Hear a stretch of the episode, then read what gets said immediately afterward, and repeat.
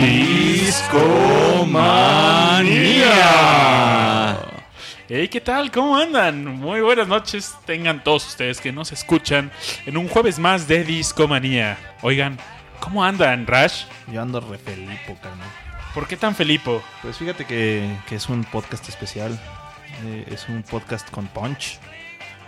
Me acabo de enterar que ya tenemos 100 seguidores en MixLR. Oye, qué buena noticia, Rash. Vamos Sí. por los 200, muchachos. Vamos por los 1000. Mil. Agreguen el otro cero, chavos, no sean culades. Ahí va, ahí va, poco a poco va creciendo. Pues este podcast, ¿no? Que empezó de, de la nada. Oye, y esta noche, pues nuevamente nos acompaña aquí nuestro buen amigo Aure Carvajal. Creo que todos los Aure fans van a estar muy contentos esta noche. Esperemos que sí. Efectivamente. Que la comunidad de Aurefans eh, sea feliz. Porque además hoy es, es un show muy, muy especial. Que además ya se los medio tisereamos la semana pasada.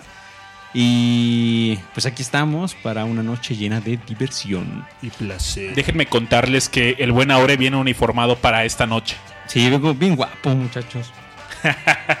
Trae una playera ni nada más ni nada menos que de los Beatles. Con la portada del revólver. ¿Por qué será, mi querido Babasbot? Pues creo que Rash me había comentado. Oye, Rash, tú también vienes uniformado, caray. también, también trae una, una playera de los Beatles. Oigan, yo traigo una camisita de cuadritos que. Parece de leñador. Sí, eh, soy un leñador más. Ahorita les contamos por qué vienen uniformados estos muchachos. Pero también quiero presentarles a mi buen amigo George. ¿Cómo estás, George? ¿Qué tal? Muy bien. ¿Cómo estás, babas? Bien, bien. ¿Qué, qué tal se siente estar en Discomanía esta noche? Pues un verdadero honor. Yo había escuchado varios capítulos de o varios episodios del podcast Desde las sombras. y no, no, no, siempre siempre, Siempre hacía siempre y todo, sí. ¿Así? Sí, y pues te comentaba que yo creía que sabía de música hasta que empecé a escucharlos a ustedes y me di cuenta cuán ignorante soy de, de la música del rock. No, nosotros no, no, no saben- no creo que sepamos, más bien nos gusta hablar de lo que no, Sí, de, que nos apasiona, ¿no? Sí, Y- claro. Qué mejor forma de hablar de algo que te gusta, pues, ¿no? Siempre es divertido y siempre aprendo escuchándolos. oye, George, ¿cómo te puede seguir la gente en Twitter? Eh, estoy con York, I-O-R-K. Arroba York. Sí, arroba York. Pues bueno, escuchen al buen George, síganlo por favor, es muy buen amigo y, y postea cosas muy interesantes. Esta noche tenemos un eventazo, que por cierto también, eh, pues bueno, pueden seguir a Rash como Rash Pro Así en. Twitter, Aure. Aure Car- Carvajal Ajá, con V. con V y yo soy su amigo y servidor Babasbot. Y estamos en el podcast número 34 Rash, no me equivoco. Efectivamente. Ya llevamos 34 programas llevándoles discomanía cada jueves. Hemos fallado como un par de ocasiones, ¿no? un par de Rash? ocasiones. Sí. Sí, han, han habido cabizbajos de repente. Pero no siempre se puede, chavos, pero tratamos de ser lo más, lo más puntuales posibles. Pero bueno, esta noche, realmente en un par de horas, se celebra un evento muy importante. Que bueno, en, Dentro- en Inglaterra ya se celebra, carnal. Ya, ya están en Inglaterra. ¿Qué hora será ahorita en Inglaterra? No sé, a ver, dime, por favor. Seis horas más. Seis horas más, pues ya. Súbenle, chavos. Ya, allá realmente ya es un 5 de agosto. Sí. Y, Aure, ¿nos puedes decir que la comunidad bitlemana, ¿qué celebra el 5 de agosto? La comunidad bitlemana celebra el 5 de agosto el aniversario número, en este caso 50, del lanzamiento de Revolver, que es el séptimo álbum de The Beatles. Efectivamente, chavos. 50 añotes de tan emblemático disco. 50 añotes. Así es. Muchas canciones de este álbum han salido a relucir. Hay muchas canciones que se han ocupado pues, en distintos lugares. Iremos platicando sobre él en lo que va de este programa para no spoilearlos. Y este, pues espero que, que lo disfruten tanto como nosotros, chavos. Y esto pasó un 5 de agosto en 1966 en Reino Unido. Justamente este álbum, pues, fue después del Rubber Soul, no, no me equivoco, mi Aure. Así es, eh, Robert Soul sale en el 65 y por ahí John Lennon diría que como Robert Soul fue el disco de la marihuana, eh, Revolver es el disco del ácido. Sí, leí bastante, ¿no? De que la banda pues se puso a probar el ácido, a excepción de Paul. Sí, Efectivamente, al Paul rato ya dijo- contaremos la anécdota, pero sí, Paul le saqueteó. Bien por él. Pero los dos muchachos sí le entraron y le entraron bastante Entraron bien. duro. Sí, sí, sí. Oigan, y pues bueno, el Revolver es el séptimo álbum de estudio de los Beatles. Y este se mantuvo solamente 34 semanotas dentro del chart de Reino Unido y 7 semanas fue el primer lugar. Nada Hoy no más y más. nada menos. Hoy nomás, casi dos mesesotes, chavos. En Estados Unidos el disco que le siguió fue el Yesterday and Today. ¿Qué trae ese disco, Miaure? ¿Tú sabes? Eh, pues justamente este disco fue muy controversial porque es el que se, se le conoce como el de la portada del carnicero. Ah, Ajá, claro. porque salen lo- los Beatles con estas camisas blancas. De carnicero. Típico de un carnicero. Y salen con unos este, pedazos de carne y con eh, partes de muñecos de juguete, ¿no? Entonces, en Estados Unidos, cuando llega esto eh, a Capitol, que eran los que los, Capitol Records, que Ajá, eran los que los distribuían por allá, pues no les gustó la idea Dijeron, santo niño de antorcha. y mandaron así destruir infinidad de, de copias de este disco, sacaron una versión alternativa mucho más... Que según este, yo se vieron un poco inteligentes y nada más quemaron la- las portadas, no tanto los discos. Ajá. De hecho, en, en la comunidad melómana, este disco fue leyenda. No sabía, no- o sea, había leído la historia, Ujú. más no recordaba eh, qué, qué álbum era. ¿Es un extended play o qué es? Eh, sí, es como una recopilación de algunos de los discos anteriores, de los, o sea, de los que salieron en Inglaterra, son como pedazos de algunos de tanto el River Soul como, como el Help. Ajá. Recordemos que eh, Parlophone era el quien sacaba eh, los discos en Inglaterra, bueno, en Reino Unido, Y Capitol en y Estados Capitol en Unidos. Estados Unidos. Entonces muchas veces eh, las versiones que llegaban a Estados Unidos Y por tenían ende a México, por cierto, ¿eh? Por Mm. ende a México. tenían modificaciones de una o dos canciones. En, en este caso, pues, eh, pues el mismo nombre de Yesterday and Today pues nos está ahí indicando que una de las canciones es Yesterday. que Pues- viene en el Help. Pues bueno, este disco, los que tienen la portada original, es una edición de colección. Ya que lo que hizo Capitol Records después es que puso con un sticker y planchó la portada sobre otro, porque ya tenía cierta cantidad de. Había, ya había un tiraje con esa portada impresa. Entonces lo que hicieron para no perder, pues. eh, Dinero. Dinero y no. Los pues, discos, ¿no? Sí, o sea, realmente los discos estaban ahí, solo era la portada. Lo que hicieron fue. Les pusieron un sticker encima y salieron al mercado. Entonces, se ve- eventualmente, pues no faltaron. No faltó la gente que se dio cuenta, oigan, aquí trae un pegostle, ¿no? Vamos a ver qué trae atrás. Y se encontraron con la portada Original. original. Y tengo entendido que ese disco, pues, esos, e- esos discos valen bastante lana No lo dudo. por ser los únicos con. Con esa portada, ¿no? Sí, sí. Oye, pero ¿qué más pasó? Bueno, estamos hablando del 66. ¿Qué más pasaba en el 66? ¿Quiénes estaban tocando, mi querido Babas Bot? ¿Qué, qué- quiénes sacaban discos? ¿Cómo estaba el asunto? Pues justamente en el pre-show estamos escuchando Bob Dylan y sacó su disco de Blondie and Blonde. También Pet Sounds eh, con los Beach Boys salió al mercado. Frank Zappa sa- saca con The Mothers of Invention el disco de Freak Out. Se me hace un discazo así, sapeano. Si, si quieren conocer sobre Frank Zappa, este disco es genial. No estoy. ¿Es el primero de Frank Zappa? Sí, ¿no? Sí. Sí, con ese debutó, ¿no? Sí, exactamente. Y es un discazo, trae. Es un. ¿En qué género lo encasillarías ahí? Porque Zappa cambió mucho de género, ¿no? Sí. Era un rock experimental. Y medio avangartoso. Sí, exacto. Escúchenlo, eh, trae muy buenas piezas. Estaban los Yardbirds que liberaron su disco, el homónimo. Por ahí incluso Buffalo Springfield eh, su lanza su primer disco. El 5 de es. diciembre, sí. También The Who, A Quick One. The Animals. eh, El animalismo. El, el animalismo. Donovan también. Donovan que también además este fue pieza fundamental de algunas de las canciones de Revolver. Ah, lanzaría su disco Sunshine Superman justo en el 66.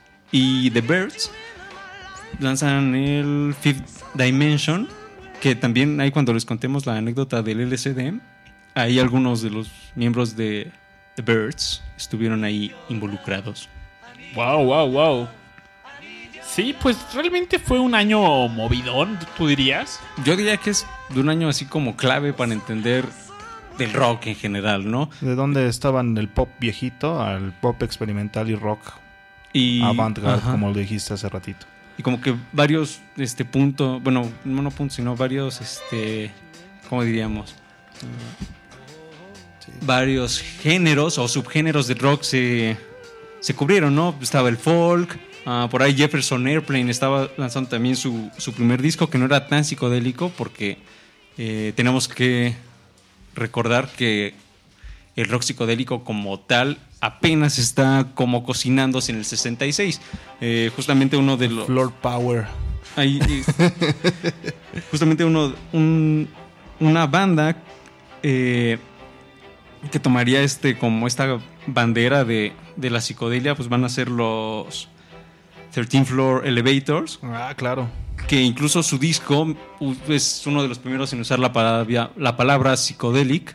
Con, el disco se llama The, Psy- The Psychedelic Sounds of the 13th 13th Floor Floor. Elevators. Ajá. Entonces, eh, parte de esta búsqueda psicodélica se debe justamente a la explosión de las drogas. Claro. Eh, Ah, pues Cream también sacó el Fresh Cream ese año. No me, no me acordaba. exacto. Cierto, cierto. Entonces, en general, el 66 se está armando muy bien. Eh, ya, eh, como lo veremos este, Un poquito en, más en un adelante. rata- ajá, en un ratín, eh, pues los Beatles sí, Sí hubo mucha influencia este, de las drogas en, est- en estas canciones de este disco y eh, pues también es como un parteaguas para todo lo que se va a venir el 67 cuando ya no solo hay psychedelic rock sino ya incluso hay acid rock o sea ya los que se clavaron así de lleno con, con el ácido eh, y ya van a venir los festivales eh, el Monterrey Pop Festival luego viene Gusto y demás.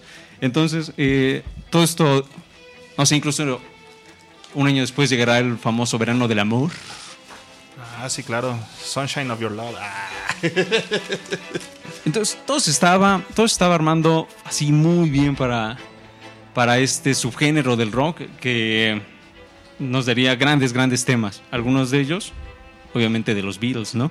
¿Qué estaban haciendo los Beatles en el 66, mi buena Aurea? Pues justamente es la última etapa de tours. Mm, por ahí a- un año antes los Beach Boys, este, bueno, no todos, Brian Wilson le dice a los Beach Boys, oigan muchachos, yo estoy teniendo crisis nerviosas muy locochonas, este, mejor ya no voy a ir de tour con ustedes, déjenme aquí en el estudio, voy a hacer el Pet Sounds, ustedes váyanse de tour y acá y así, ¿no? Y entonces eh, algo similar va a ocurrir con los Beatles. Eh, no, no en las sesiones de Revolver, eh, porque habrá posteriormente un concierto en el Candlestick, Candlestick Park en San Francisco, eh, posterior a- al lanzamiento de Revolver, pero que curiosamente no tocaron ninguna canción de este disco. Y una de las razones es que, eh, pues, ellos decían que no, no se podían tocar las canciones en vivo. ¿Y por qué? Pues es que ya la parte de experimentación, de lo mucho que, lo que iremos viendo, hacían de estas canciones ya prácticamente intocables En vivo. en vivo, ¿no? Entonces ya también los Beatles dicen, bueno, pues nosotros aquí también ya le vamos a parar a eso de los shows en vivo. Y, y así está la cosa. Además, este, pues no me dejarás mentir, Raz. eh, recordar los conciertos en vivo de los Beatles es no escuchar a los Beatles y escuchar gritos, Gritos, gritos, y locura y demás, ¿no? El sonido era muy malo. Por ahí en el 66 está el famoso concierto del Budokan en Japón, en donde el sonido es pésimo. Pésimo, pésimo. Sí, Y- de hecho, la, la bitlemanía estaba tan cabrona que, pues, literal, para ellos salir de algún lado era imposible. O sea, era tanta la, el fanatismo que, que les impedía hacer su chamba, básicamente. Sí, entonces ellos también estaban conscientes de que sonaban mal en vivo. Entonces dicen, si estamos, si estamos presentando shows tan deficientes, porque además la tecnología del- de la época no les daba para mucho. Sí, claro. Eh, Estamos hablando de 1966. Era justamente. Pues la ingeniería de audio era un oficio muy artesan, de artesanos. Porque Ujú. se, se enca- se encargaban de hacer todos los efectos. Realmente. No había una computadora que le sacara el efecto, ¿no? Sino realmente los ingenieros, no sé, para crear un reverb, pues. eh, no sé, eh, utilizaban resortes para crear ese efecto. De hecho, tenemos aquí un físico, ¿no? En el show. Oye, George, ¿tú eh, conoces algo de acústica? No mucho, la verdad. Es un tema difícil, pero no sé, igual y si tienes alguna pregunta, igual podría responderla, no estoy seguro. Pero ¿te hace sentido de que hagan un- este efecto de reverb como cuando hacemos el disco manía con un resorte? Transmitiendo por ahí. No, no sé cómo podría ser. Sería tal vez. Se guardaba en cintas, ¿no? También. Tal pero vez cuando un- lo hacen en vivo para hacer ese efecto de reverb. Supongo que es, es muy técnico eso. No creo que. Está cañón, ¿verdad? Sí. A mí se me ocurre que tiene que ver con la vibración del resorte como tal. Y, o sea, obviamente era como que filtraban el sonido con eso y obviamente se quedaba como vibrando. Por eso se hacía el reverb, ¿no? Con el resorte, así como que se quedaba todavía vibrando el resorte, guardando como en canon lo que pasaba. Una resonancia Una o resonancia, ándale. podría ser. Entonces, bueno, me suena por ahí, yo no soy físico, chavos. es un hecho. Había, pues, no sé, muchas mañas que tenían los inges de audio y hacían maravilla con lo que tenían, ¿no? Y eran muy creativos, realmente. sí, seguro. ¿Te acuerdas cuando platicamos del Pet Sounds, de todo lo que... to- todos los instrumentos que utilizaba Brian Wilson en, en el estudio? Y Era- también, también las técnicas, ¿no? Al- Algo que podríamos diferenciar un poco de los Beatles con Brian Wilson es que los Beatles tenían a George Martin. Entonces, señorazo, eh, por favor. Muchas cosas que a Brian Wilson se le ocurrían na- a él por genio, los Beatles recurrían a George Martin, así como, queremos hacer esto, ¿no? Más adelante hablaremos un poco de algunas de las técnicas. eh, y que George Martin le decía, eh, pues si te lo explico, no, no le vas a entender. Así que nada más este, le, le vamos a agregar aquí unas cositas y unas cositas por acá. Fíjate que le Para pongo que le dé tal efecto, ¿no? y va a salir bien chido. ¿Cómo ves? Sí, Sí, por cierto que este año perdimos a George Martin, ¿no? Sí. Sí, incluso recordamos en un Discomanía. Bueno, lo recuerdan ustedes, muchachos. Muchachis. Muchachos. Tirititite. Oye, mi Aure, ¿quieres escuchar alguna canción? ¿Por qué no nos ponemos la primera rola del revólver? Sí, vámonos discutiendo cómo estuvo el asunto. Taxman, ¿es? Y esta rola Taxman. es Taxman, ¿no? Que tiene también un inicio muy curioso, por cierto. Ah, Ahí escúchenlo, por Sí, sí, favor. sí. Vale, pues bueno, vamos a esta rola y seguimos en este podcast festejando los 50 años del revólver. One, two, three, four. One, two. Let me tell you how it will one for you, 19 for me.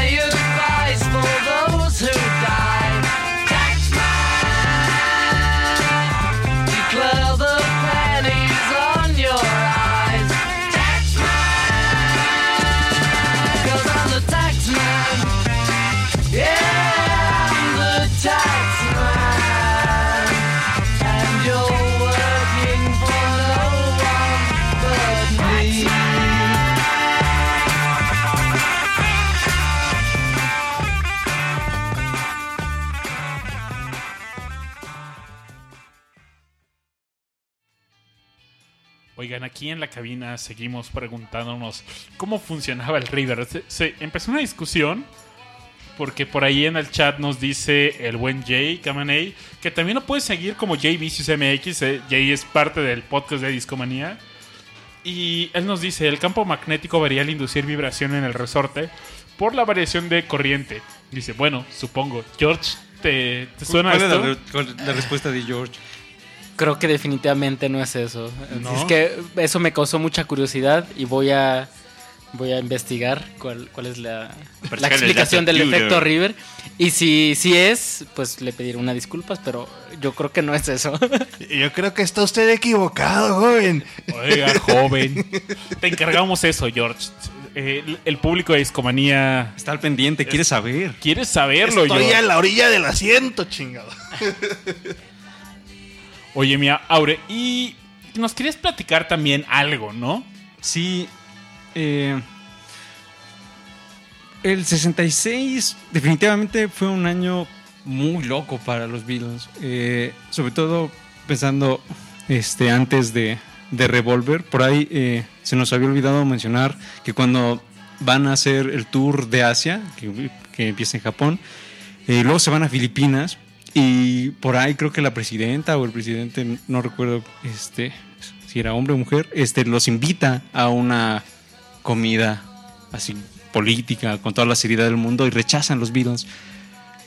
Y ese fue un grave error porque el mundo allá en Filipinas se puso muy, muy loco. Tan, tan es así que prácticamente tuvieron que salir huyendo de Filipinas, escapando de una turba enardecida de filipinos ¿Cómo pudiste Ofendidos. deshonrar nuestro país al rechazar la Sí, cena con los- el magnánimo emperador. los persiguieron hasta el, el aeropuerto y justamente ahí, este, pues para huir de Filipinas, los Beatles llegan a la India y esa va a ser su primer este, estancia en dicho país. Y por ahí a- al buen George le empieza a interesar, ya le interesaba este, Ya había practicado algo con ajá. Ravi, ¿no? Este, justo en esta etapa es cuando practica con Ravi. Entonces, lle- llegando a la India, eh, lo primero que hacen es comprar este instrumento, compran una citar, una tabla, que son estos como timbalitos Ajá. de metal. ah, y no recuerdo qué otros instrumentos, pero bueno, compraron varios instrumentos de la India que van a afectar mucho a producciones posteriores de los Beatles, ¿no? Pero no solo les fue mal en, Ar- en, digo, en Filipinas, también justo en esta, eta- en esta etapa es cuando una periodista llamada Maureen Cliff publica un artículo de cómo veían los Beatles en donde John Lennon hace algún comentario del cristianismo que deriva en la famosa frase de Bigger than Jesus. exactamente que hasta en los Simpsons sale, ¿no? Sí. Eh, Tú tienes el dato de qué fue exactamente lo que dijo, ¿no? Este este John, mi querido Babasbot. Pues John Lennon decía de que el, el cristianismo se irá, ¿no? Se iba a desvanecer. Y no solamente eso, ¿no? Que se iba a desvanecer y hundir. Y que no necesitaba discutir sobre eso. Y tampoco necesitaba probarlo, ni se probaría. Dicen, no sabe qué desaparecería primero, si el rock and roll o el cristianismo. Y Jesús dice, estaba bien, pero sus discípulos eran... Muy ordinarios, ¿no? Sí, Así sí, como sí. muy me. No sabían nada de la vida. Entonces, esta, esta frase que además, o sea, si uno busca el artículo, el artículo habla de muchas otras cosas más, habla de cómo viven, de qué es lo que leen, de por ahí hablan incluso en esta entrevista, eh, por ahí hablan un poco de el interés por la música de la India, en fin, o sea, hablan de muchas cosas, pero lo que les hizo cortocircuito es eso de somos más populares. Y La quema masiva en de Estados discos Unidos estuvo se armó cañón. eso. Eh, incluso por ahí estaba leyendo que aquí en la Ciudad de México, bueno, en México en general, también, así como contra, como contra Jesús o como, o sea, como que sí se lo tomaron muy a pecho, ¿no? Tan es así Sí, la comunidad americana pues es muy cristiana, ¿no? Ajá.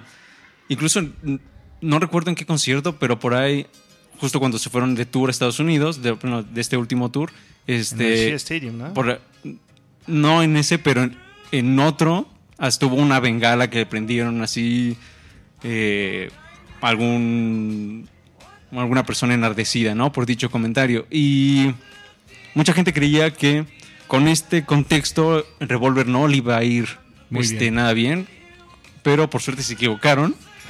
y le fue bastante bien, ¿no? A pesar de esta polémica que en realidad este, yo siento que está subida de tono, ¿no? O sea, es Fue un comentario fuera de lugar, sí. Pero pues también no fue como para que le quemaran ahí los pies a Moctezuma, ¿verdad? Entonces, sí, se eh, jalaron ahí los pelos.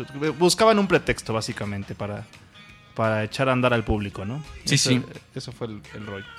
Y bueno, en el, en el 65, ya entrando eh, este, a de este proceso pre-grabación del revólver, Brian Epstein quería este, grabar una, una tercera película de los Beatles. Recordemos que antes ya habían grabado Hard Day's Night y Help. Entonces, ellos tenían un contrato de que tenían que grabar creo que tres películas, no estoy seguro, o cuatro. Eh, pero Brian, E- Brian Epstein les dice, ah, pues vamos a grabar una película y tal, y los muchachos le dijeron Nel. Eh, y en tanto que le dijeron Nel, pues tuvieron prácticamente el resto del invierno y la primavera para cada quien hacer pues, lo que quisiera, ¿no? Antes de entrarle ya a la grabación de- del, disco. ¿Y por qué no nos cuentas, Ras, qué, qué- qué hicieron los muchachos en, en este lapso invernal primaveral del 66? Pues fíjate que, bueno, el, el Revolver se empezó a grabar en abril, ¿no?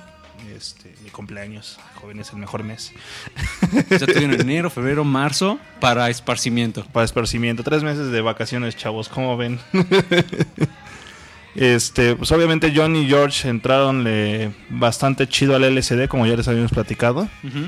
Este, Paul dijo, no, ¿sabes qué, chavo? Este no es mi rock. Entonces empezó a, a adentrarse otra vez a la música clásica, electrónica. De hecho, yo creo que en esta época fue cuando le empezó a nacer la idea de, de hacer su alter ego de Fireman. Ahí después les platicaré de él. Y este, y pues visitó museos. Y, o sea, se, se trató de empapar de cultura, básicamente, el buen Paul. Sí. ¿No? Y que cu- curiosamente mucha gente cree que John era como el más culto y, y en realidad No. era Paul el que estaba más interesado en música clásica, en visitar museos, en ir... O sea, evidentemente John también lo hacía, ¿no? Pero al menos en esta etapa Paul era como el más interesado, ¿no? En, en este... Efectivamente. en este tipo o sea, de cultura. era versado pues en temas de política, ¿no? Y en pero tanto así como como cultura general, por decirlo así, no no tanto. Este, ellos querían grabar en Estados Unidos, obviamente toda- dado lo que había pasado y aparte de que eran los Beatles, Y creo que les iban a cobrar un dineral, sí, ¿no? les iban a querer así de, bueno, te va a salir como tres cuartos del disco, este, en costo, ¿no? El que grabes aquí dijeron, ay, chavo, nada más te estás queriendo colgar de mi fama. Mejor nos quedamos en Nos Abbey Road. quedamos en Abbey Road, emblemático Abbey Road, en el estudio 3 de Abbey Road. Y este. Pues empezaron en chiquito, ¿no? El 6 de abril en, es- en específico empezaron a grabar. En el estudio 3, ¿no? Que es uno de los pequeños. Es el de, los chiquititos. Y este. Y otra vez George Martin, obviamente, al, al volante, ¿no? Al timón para, para darle forma a la- las canciones y lo que querían hacer, ¿no? Realmente ellos. Eh, ¿Y qué les parece si escuchamos la segunda canción de- del disco, que es Eleanor Rigby, y entramos ya para platicar qué onda con Revolver? Me parece bien. Oye, Aure, yo quería contarles un poquito sobre la temática de la rola anterior que pusimos y vamos introduciendo también la que sigue, ¿no? Órale. Taxman, que fue es la canción con la que abre este gran álbum, pues hace referencia a un abusivo tipo de impuestos que pagaba la gente ricachona por allá. Gente Incluidos ricachona con grandes ingresos como eran los Beatles, que a veces llegaba a alcanzar el 95% de sus ganancias. Y en años posteriores esto llevaría a muchos músicos de primera línea a exiliarse para evitar pagar los impuestos. Y era fue un fenómeno muy que, pasó mucho en la música, ¿no? Se salían de. Sobre todo los músicos ingleses se iban a grabar a otros lados, y, evitando todos estos impuestos, pero al final del día la producción fu- fuera de, ¿De Inglaterra? de Inglaterra era muy mala, entonces pues, regresaron al nido la mayoría. Sí, Pues de hecho, los Beatles nunca salieron, básicamente. sí, sí, sí. Sí, sí, Por sí. más que se quejaron de los impuestos. Y pues uno de los que se quitó, de los que se quejó más bien, fue George. Con esta canción que... eh, ah, cierto, esta es de autoría de George, por cierto. ajá. Por ahí le, le pidió ayuda a John, ¿no, Babas? Sí, sí, sí. Se dice que John Lennon ayudó a Harrison con algunas de las estrofas de la canción. Y pues bueno, esta canción es reconocida por sus grandes tonos de guitarras.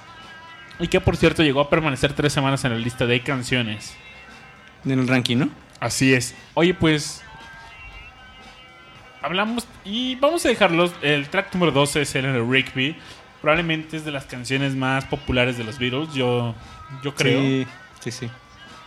Y esta canción es. pues, ¿Por qué no la escuchamos y discutimos un poco regresando? Órale.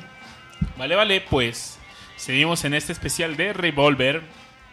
En Discomanía. Esto se va a revolver.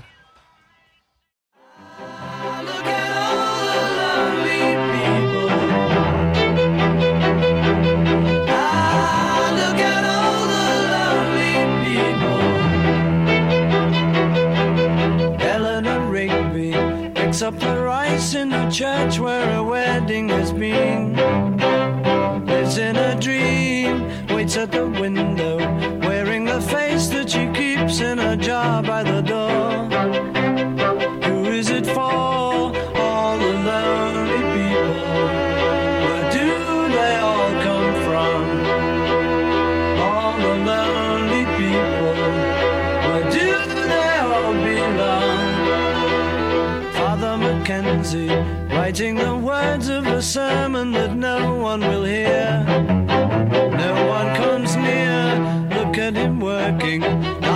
socks in the night when there's nobody there.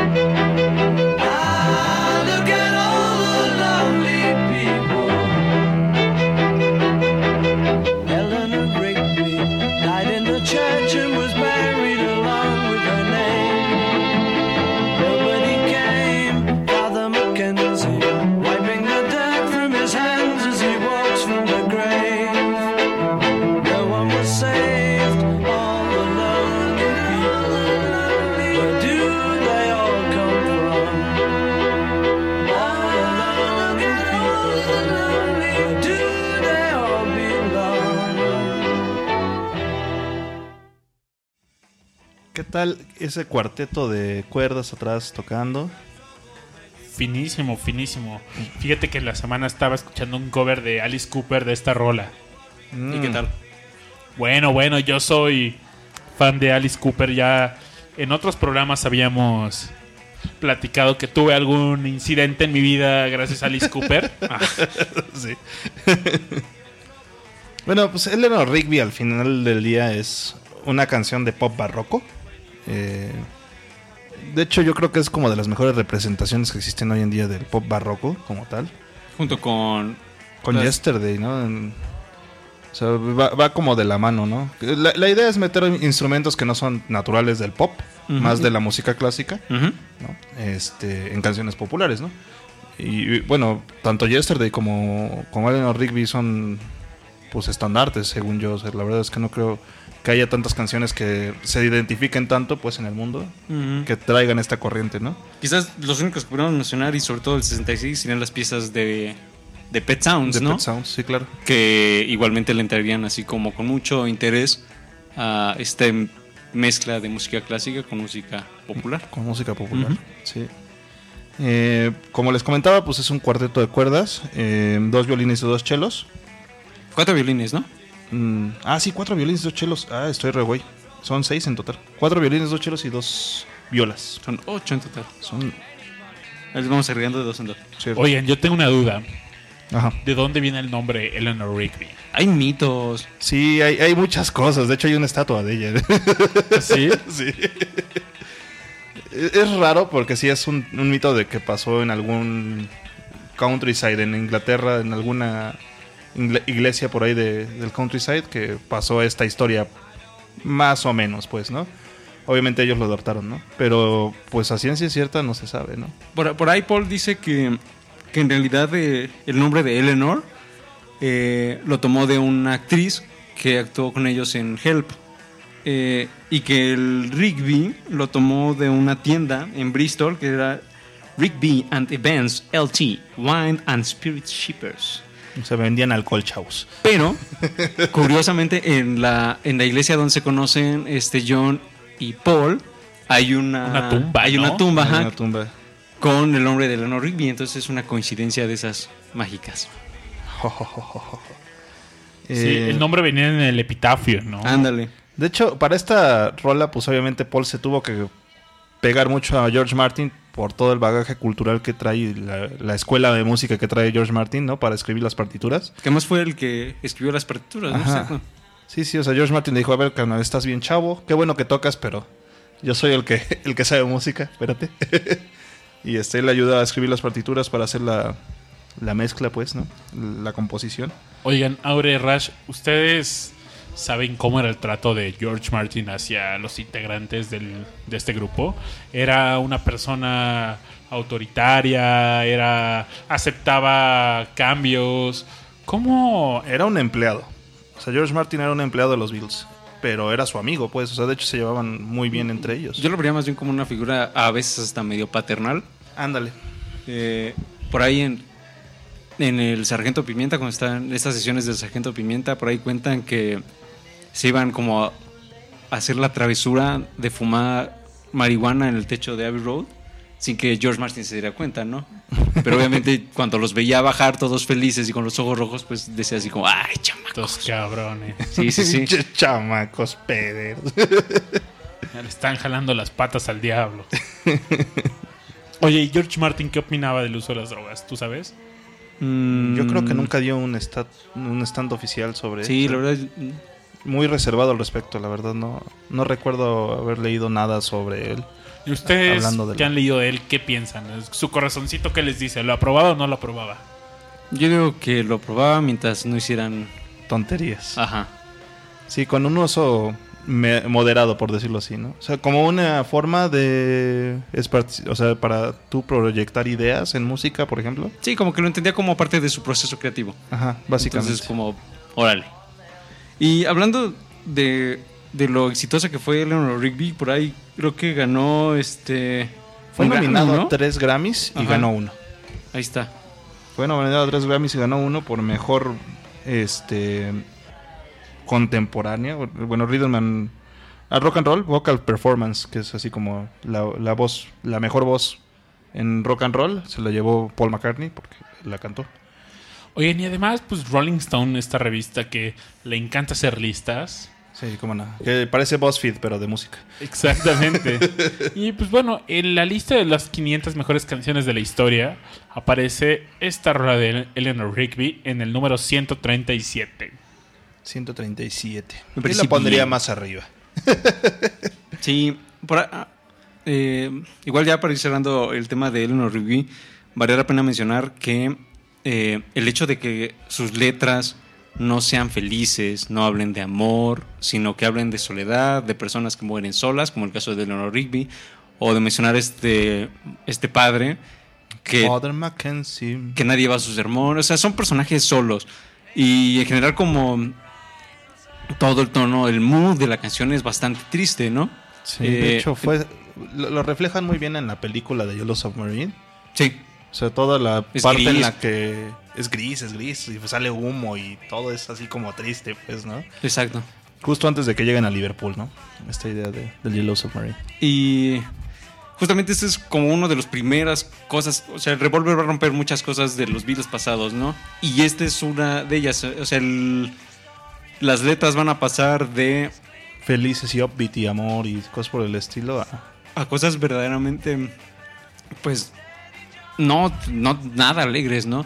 Y la primera canción, Taxman, pues es una crítica política, ¿no? Y la segunda canción es este una crítica social. escenario social triste, desolador. Entonces, es algo que muchos fans seguramente no se esperaron en el 66. O sea, cuando conocieron este disco, seguramente muchos dijeron, ay, o sea, ¿qué pacho? ¿Qué pacho aquí? Oigan, ¿y no les gustaría hablar de qué, del tercer track de este gran álbum? Sí. Yo digo que la escuchemos y después platiquemos sobre él. Órale. Oigan, y solo antes de entrar a la rola, ya, ten- ya nuestro físico en estudio nos dio... Yo, yo ya lo veo ahí como con, con respuestas, con Sí. cara de respuestas. Se le- tengo Eh, que hablarles, chavos. El equipo especial de investigaciones de Discomanía presenta... ¿Qué nos tiene, mi estimado George? Ya me puse a leer un poco sobre el Reverb Effect y pues creo que sí tienen que ver, como comentaba nuestro amigo ingeniero, algo que ver con las, las corrientes y el magnetismo que se genera con, digamos, con las señales que producen las, las vibraciones en la bocina. Básicamente, la bocina funciona porque tiene unos magnetos que cambian su intensidad por señales eléctricas. Si uno le pone resortes que tengan una frecuencia similar a la que van a producir las bocinas, entonces estos sonidos van a permanecer más tiempo en, en la bocina porque se crea una, una resonancia. Ok.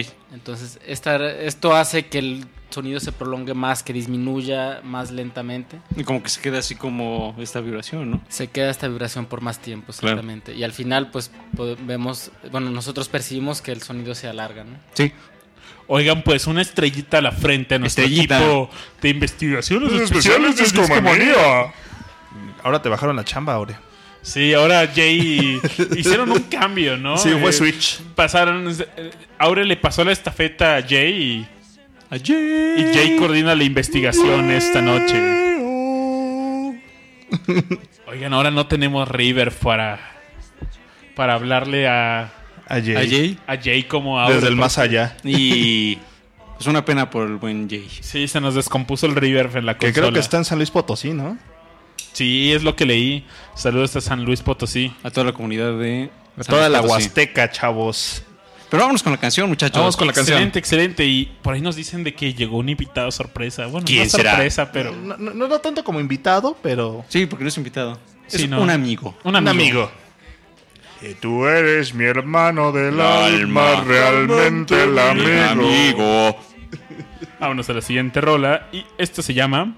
I'm only sleeping. Los dejamos.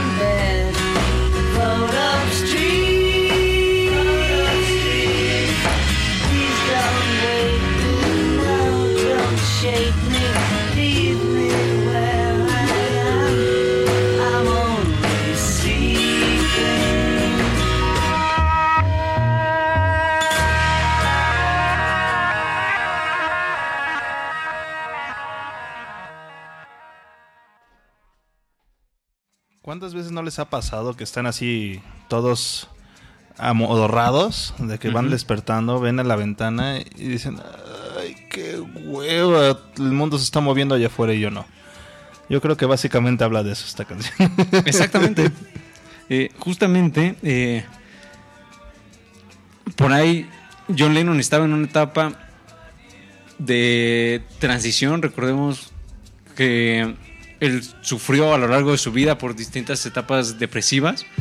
Eh, y aquí, eh, en, las sesiones de, de Revolver en general, en el 66, John estaba cansado. Incluso llegó a declarar que ya no se, o sea, el ser Beatle ya no lo llenaba. Entonces traía una actitud eh, un poco a la baja que, o sea, es- estamos, si lo ponemos así como en contexto, estamos como a la mitad de la carrera de los Beatles. Eh, y entonces la primera parte, del, o sea, del 60 hasta El revólver. hasta el revólver. O sea, mucho del protagónico lo tomó John. En desde creativo, en giras, eh, en shows en vivo. Él era el alma de grupo. Y justamente a partir de acá, John va a ir a la baja y Paul va a tomar ese, como esa estafeta. Y él va a ser el que, por ejemplo, a él se le va a ocurrir Sargento Pimienta, a él se le va a ocurrir Magical Mystery Tour, en fin. Yo, yo siempre, yo soy 100% Team Paul, chavos, por si tenían duda. Sí, sí, sí. Eh, Oigan, debemos de hacer esa, ese, con, esa pregunta a la audiencia. ¿Cuál es su Beatle favorito? presentes, ¿no? ¿Cuál es su Beatle favorito? A ver, vamos a empezar de hacia mi derecha. Rash, Team Paul. Tim Paul. A la derecha de Rash acaba de incorporarse eh, en este episodio el buen Richard. Richard, ¿qué onda? ¿Qué onda? Tarde, pero seguro. Más vale tarde que nunca. Exacto. ¿Cuál es tu Beatle favorito, Richard? John Lennon. John Lennon. Sigan a Richard como Sparrows en Twitter. Twitter. George, Yo debo confesar que también soy de Team John. Aubre. Yo soy Team George. Muy bien, chavo, muy bien. Muy bien, muy bien. Oigan, pues, pobre Ringo, no chinguen. Era un buen muchacho. Le, echaba- le pegaba duro a la bataca. Yo voy por Ringo porque alguien tiene que apoyar a ese muchacho. Oigan, si ya hicimos, nuestro- ya hubo programa con Ringo. Acuérdense hubo, en Discomanía y de George, ni de John, ni de Paul ha habido. De Entonces, George ahí hubo. se queda. De George poquito. Poquito, pero sí. hubo. Ringo, Ringo. Ringo, Ringo. Manzana en japonés. Oigan, y por cierto, queremos mandar un, un abrazo a todos los que nos están escuchando en vivo esta noche. Y a los que nos escuchan a través de iTunes, eh, SoundCloud, pues pueden escucharnos cada jueves a las 10 de la noche por mixlr.com diagonal en vivo. Díganos también ustedes en el chat quién es su Beatle favorito. Por ahí, por ahí está diciendo Jay Camané que Billy Preston. muy cierto. Oigan, y quién, nadie dijo, Nadie dijo George Pete Martin. Ni Pete Best, sí. Nadie dijo Pete Best, chavos. Pueden también, pues, decirnos quién fue a través de Facebook, dejarnos un comentario, arrobearnos en Twitter. Twitter. en Tuétano. En- Tuétano. En, el tuétano como discomanía-fm. Háganlo, Déjenos por favor, y Ajá. queremos saberlo. Algo, algo muy interesante del revólver es todas las innovaciones técnicas que tuvo. Eh, anteriormente los Beatles estuvieron ajenos al- uso de la tecnología en sus, en sus producciones, pero en muchos casos sí- simplemente se limitaba a la, ampli- a la amplificación o a unas ciertas distorsiones eh, menores. Pero aquí empezaron a meterle más galleta al, al plano técnico y empezaron a experimentar mucho. En parte también se debe a que por ahí John y George, como ya habíamos comentado, empezaron a consumir LSD y como que les abrió las puertas del universo.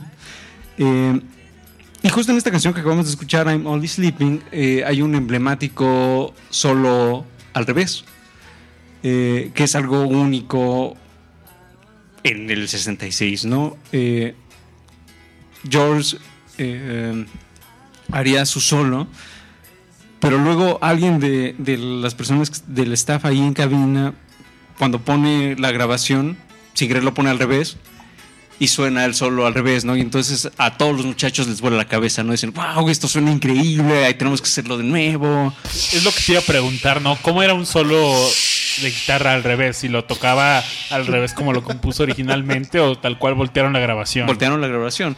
Entonces, pe- pero además, además es algo que, como ya les mencionaba, es- surge por error, pero que eh, en la época de Revolver se grabaron dos canciones que no están en este disco, pero que son muy geniales.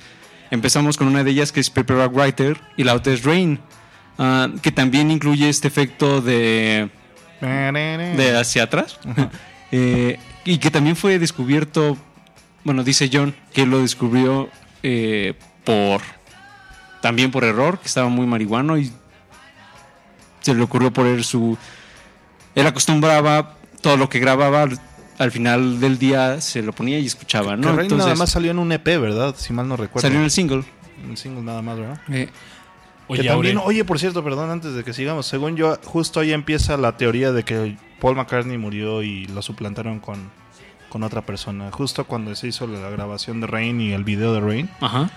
tuvo un accidente automovilístico Paul McCartney y ahí dicen que fue donde murió y lo, lo aga- agarraron un doble y lo pusieron ahí enfrente. Pero de hecho, si se toman un poquito de tiempo, en el video de Rain se ve la cara de Paul McCartney como tiene los dientes todos madreados. Sí, en sí, algunas partes diente. de que pues obviamente chocó en el coche y se rompió los dientes el cabrón. Oigan, el chat está. Tiene una gran pregunta. ¿Qué pregunta? De hecho, nos las aplicó el chat y dijeron: Oigan, nosotros le preguntamos cuál era su el favorito. Y dijeron: No, ustedes díganos quién es su borbotón favorito. Híjole. Baby on board. O sea, tal es la fama de los Beatles que llegó. Eres famoso cuando sales en Los Simpsons, ¿no? Y pues había una parodia de los Beatles que eran los borbotones. Y Tú dices que jefe Gorgory, ¿no? Tú eres Team. Jefe Gorgory. yo soy Team Jefe Gorgory. Para los que no recuerdan quién eran los borbotones, era este, este grupo que organizó Homero con el jefe Gorgory, Con Apu. Apu y Skinner. Skinner. Y también, bueno, obviamente quien entró fue Barney. Barney Gumball. Y aparece en ese capítulo también Yoko, ¿no? Sí. Pidiendo una. ¿Era un sombrero? ¿Qué pide? un- Quiero una cerveza, una cereza flotando en perfume, servida en un sombrero de hombre. Sale. Number 8. Eh, Number 8. Number 8. Oigan, ¿quién es el borbotón favorito? ah, bueno, seguimos el mismo orden, ¿no? Tú, tú, tú ya es Gorgory, dijiste, ¿no? Gorgory, Team Gorgory. No, pues, pues yo no, yo no soy underdog, chavo. este, yo soy team, yo soy, yo soy team Barney. Sí, Tim Barney. Definitivamente Barney. Barney, Barney. Oigan, y lo increíble es cómo lo encontraron cantando, ¿no? De que estaba limpiando el piso ¿no? de un baño. Estaba buscando monedas. Es que Barney sí es como un, un creativo. Ah, pues cuando hace su película, escondido, ¿no? ¿recuerdan? Claro, claro, cuando hace su No película. lloren por mí. Ya estoy muerto. Muerto. Oigan, el otro día encontré una recreación de ese. Pero de la ese bola video. en el inglés, la bola en el inglés. No, pero un dude se aventó en la vida real todo, toda esa escena, de, toda esa película de Barney. ¿Ah, sí? Y está increíble. Pásate el link. ¿Y ya está muerto? No, Le dieron una dosis de cerveza Dove en el... directo a las venas. Oigan, pues. Vamos con la siguiente canción, ¿no? ¿Cuál es mi aure? Es Love You Too, de George. Harrison. ¿Quieres contar algo esta rola o discutimos? mo- No, me- yo creo que está bien que Rola platiquemos sobre ella. Órale, me late. Órale. Y bueno, esto es Love to You. Love you too. Y vamos a escucharla. Do you love? You too love. You love too? YouTube. YouTube. Love. Bienvenidos al internet. Vamos a escucharla. Vámonos.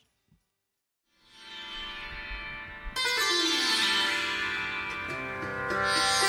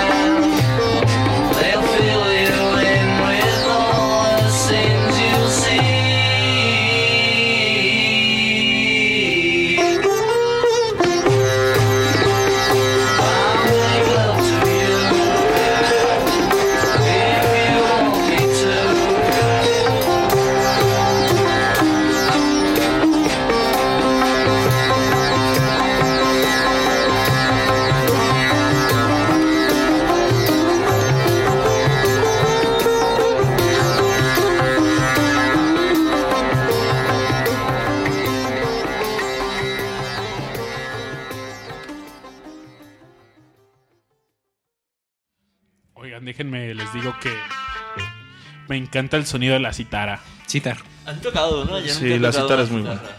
Yo alguna vez trabajé con un grupo alemán que tocaban música hindú y traían una citara y era creo que tiene como 60 cuerdas, no Wow. sé, tienen chingo madral de cuerdas y Son larguísimos aparte. Sí, sí, sí. Más o menos el instrumento medirá unos dos metros de, de alto. Dos metros es mucho. Es mucho. Digo, gracias a Dios no tenían que. O sea, ellos podían ponerse como en medio y este y tocar como. Porque obviamente la caja de resonancia, que es en donde, la parte más baja de la citar- Este, en la guitarra común es en donde rasgueas, ¿no? Pero acá más bien es todo en el cuello, pues en donde se hace la chamba es en el cuello. Y sí se requería eh, mucha, mucha técnica. Ah, es- y eso fue YouTube Love. Ah, no, perdón. El Lo- Love YouTube. Do you love? Do you love? ¿Do you love? Do you love me? Like I love you. Ah, no. Te odio, Babis. sí, te odio, Babis. Ódiame más. No, todo menos. eso. Podemos hacer una novela aquí. Rush. ¿Qué? Creo que No lo digas. Calla. Tengo que decirlo. No, por favor, no. Si no lo digo ahora, más adelante será un problema. Pero, Dilo, pero prefiero dilo. que sea más un problema que una solución ahorita. Rush, afronta la realidad. No, no quiero. Esto nunca va a funcionar. No le puedes poner catsup a una banana. ¡No! Malditos marginales. Este fue el momento random de Discomanía. Tiriti, tiriti. Discolandia, dicen por ahí. Discolandia. Discolandia. Oye, hombre, ¿qué nos querías contar de esta rola? Eh, bueno, eh, la primera vez que los Beatles incorporaron un sonido de la India es justamente en la película de Help, que es también, o sea, tienes todo este ambiente indioso y demás, ¿no? Y de los cuatro miembros a quien más le va a interesar es a George. La primera vez que escuchamos una citar en, en una canción de los Beatles es en Norwegian Wood. uh, De un álbum pasado, ¿no? Ajá, de Robert Soul. Y de ahí no solo los Beatles van a van a incorporar este tipo de sonidos, incluso hay una otra subdivisión del rock que es el raga rock.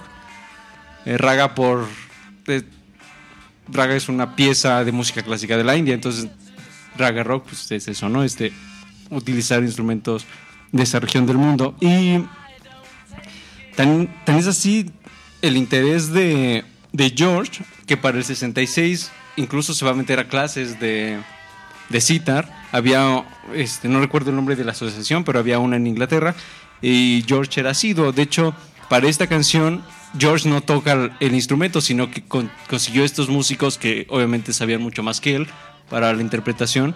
Y él toca la guitarra y canta, ¿no? Mm, Oye, y justamente que Ringo es el único Beatle, otro Beatle que participó aquí, ¿no? ajá, tocando el pandero. Pandero. El pandero. ¡Ah, poderoso pandero! ¿Escucharon ese pandero, Pandero, chavos? pa. ¡Oh, pandero! ¡Oh! Y ustedes dudaban de Ringo, ¿eh? Yo siempre te apoyé, Ringo. Poderoso pandero, poderoso pandero. Y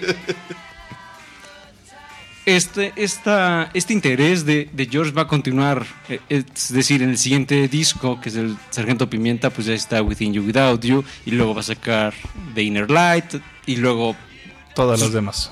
carrera como solista, va a tomar este, muchas de estas... Tanto así que hasta sus portadas tenían. Así pues, es bien... Pues de hecho, en, en una él se pone azulito, como si fuera deidad. En el Dark Horse, si mal no recuerdo. Sí, sí, sí. Entonces, algo que tam- dentro de lo que ya estamos mencionando sobre cómo revoluciona Revolver la música pop, Revoluciona Revolver. La revolución de la música. es una triple revolución. Dios mío. Es una locura. Eh, esta, esta mezcla, porque si lo pensamos, Norwegian Wood, eh, el instrumento es más como algo en el fondo, Ajá. pero aquí en Love You 2 eh, ya es como esta intención de vamos a hacer una pieza con este instrumento como central. Ajá, y que no solo es, o sea, ahí es cuando van a meter la tabla, la tambura, es- y todo ese tipo de instrumentos. Y pues es algo también muy interesante porque va a cambiar la forma en que George va a tocar para siempre, ¿no? Incluso cuando no toca estos instrumentos, cuando él está con su guitarra, va a adaptar ritmos de la India, ¿no? Entonces eso es algo muy interesante que cambiaría a- al cuarteto para siempre. Y ¿por qué no nos ponemos otra canción, mi querido Bassbot? Me parece, nos vamos ya al siguiente track. Vámonos con Here, There And Everywhere. Ok, vamos a escuchar esta rola y volvemos.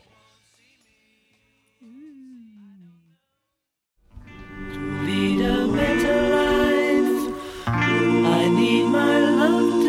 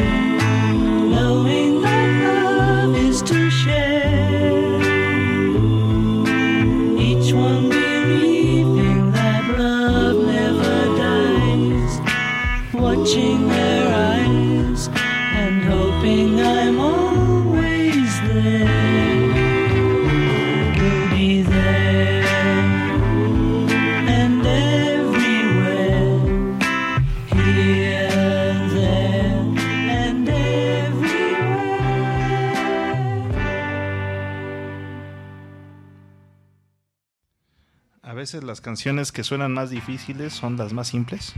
El rollo aquí con, con Here, There and Everywhere es que es una canción que musicalmente hablando no tiene mucha técnica, no tiene mucho... Pues es muy sencilla. Es muy realidad. sencilla en Ajá. realidad, pero si tú escuchas la armonía dices, oye, me vende la idea de escuchar la canción, ¿no? Y es una canción romántica como Paul suele hacer, ¿no? O sea, Típico Paul, ¿no? Típico Paul.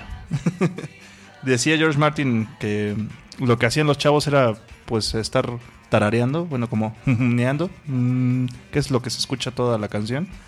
Y este y pues son este tres armonías nada más.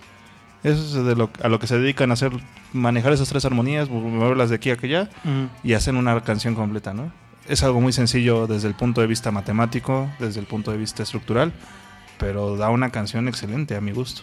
Sí, sí. Y por ahí algo que estaba yo, yo leyendo era que se inspiró en, en un tema de los Beach Boys, ¿no, Rash? Sí, en God Only Knows. Que es un tema increíble, ¿no? A mí Sí, me encanta un tema bastante cobereado de los Beach Boys. Y De hecho, es yo creo que de las rolas que más me gustan de, de los Beach Boys, después del... ¿Cómo se llama? a mí mis rolas favoritas es Good. Vibrations. Good Vibrations. ¿Qué otra rola de los Beach Boys se me hace? A mí me gusta Sloop John B. Es una, una que, me, que me gusta bastante. Eh, ¿Qué otra? No sé, casi todo el Smiley Smiles me, me encanta. Es un disco que suelo escuchar de inicio a fin. Y es una buena... Es un buen aporte, ¿no? Sí, sí, sí. Oye, hace rato hablábamos del cover del anterior en Estados Unidos, pero no habíamos hablado del o sea, de la portada del disco. Sí, Que ¿Por por qué no nos cuentas tú, Sí, mi querido algo? Babis. Claro, claro que por cierto, pues el buen Aure trae una playera con la portada de este disco. Qué guapo estoy. Esta ilustración fue creada por German, por un artista llamado Klaus Bormann. Era- él era un bajista al- eh, ¿Alemán? alemán. Y era uno de los de los de los amigos de los Beatles más viejos, ¿no? Sí, justamente cuando ellos se fueron a su aventura en Hamburgo, ahí lo Silver- conocen. los Silver Beatles. ¿Y cómo describirían esta portada? A ver, Aure, ponte. Me voy a parar para que me vean bien. Ay, güey. Ay, güey. Ay, güey. Están las caras. Están ahí, pues, la- los rostros de. Que de hecho esta idea de los rostros cueros así los- lo agarró mucho después John, ¿no? Para sus dibujos. Sí. Este estilo de dibujo de rostros lo... De hecho, cuando yo primera vez vi eso, ya tenía como las caricaturas que había hecho John y dije, ah, pues igual y los dibujó John, pero no.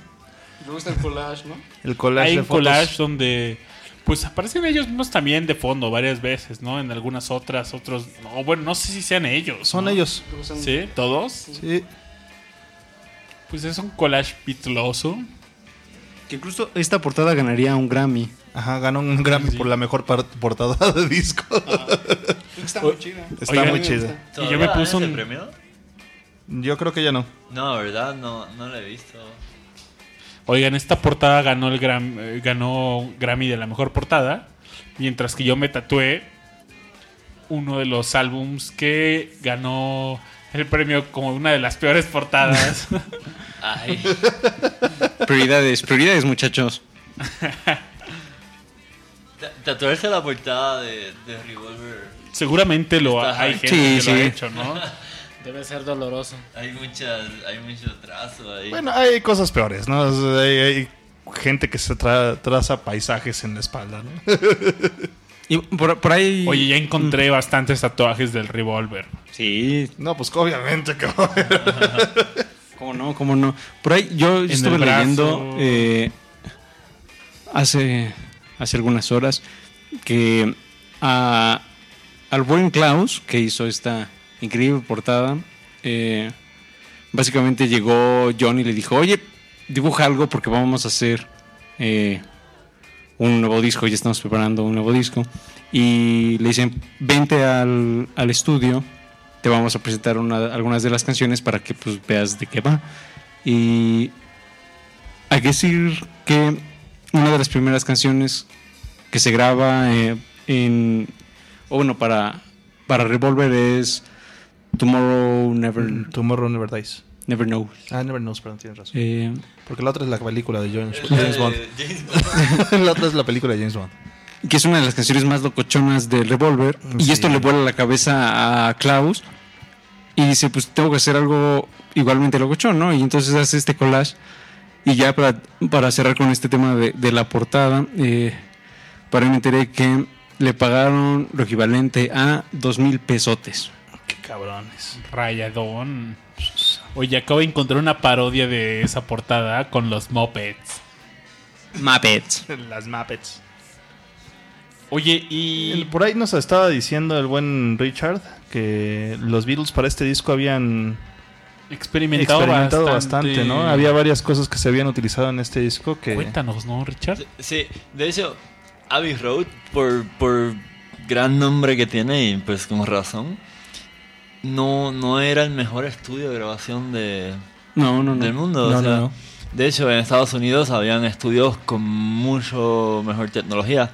Los Beach Boys Pero lo- eh, los Beatles eh, inventaron tantas cosas en, en, esa, en esas sesiones de, de grabación que luego los estudios en Estados Unidos estaban, des- estaban desman- desmantelando, estaban buscando cómo rayos sacaban esos sonidos.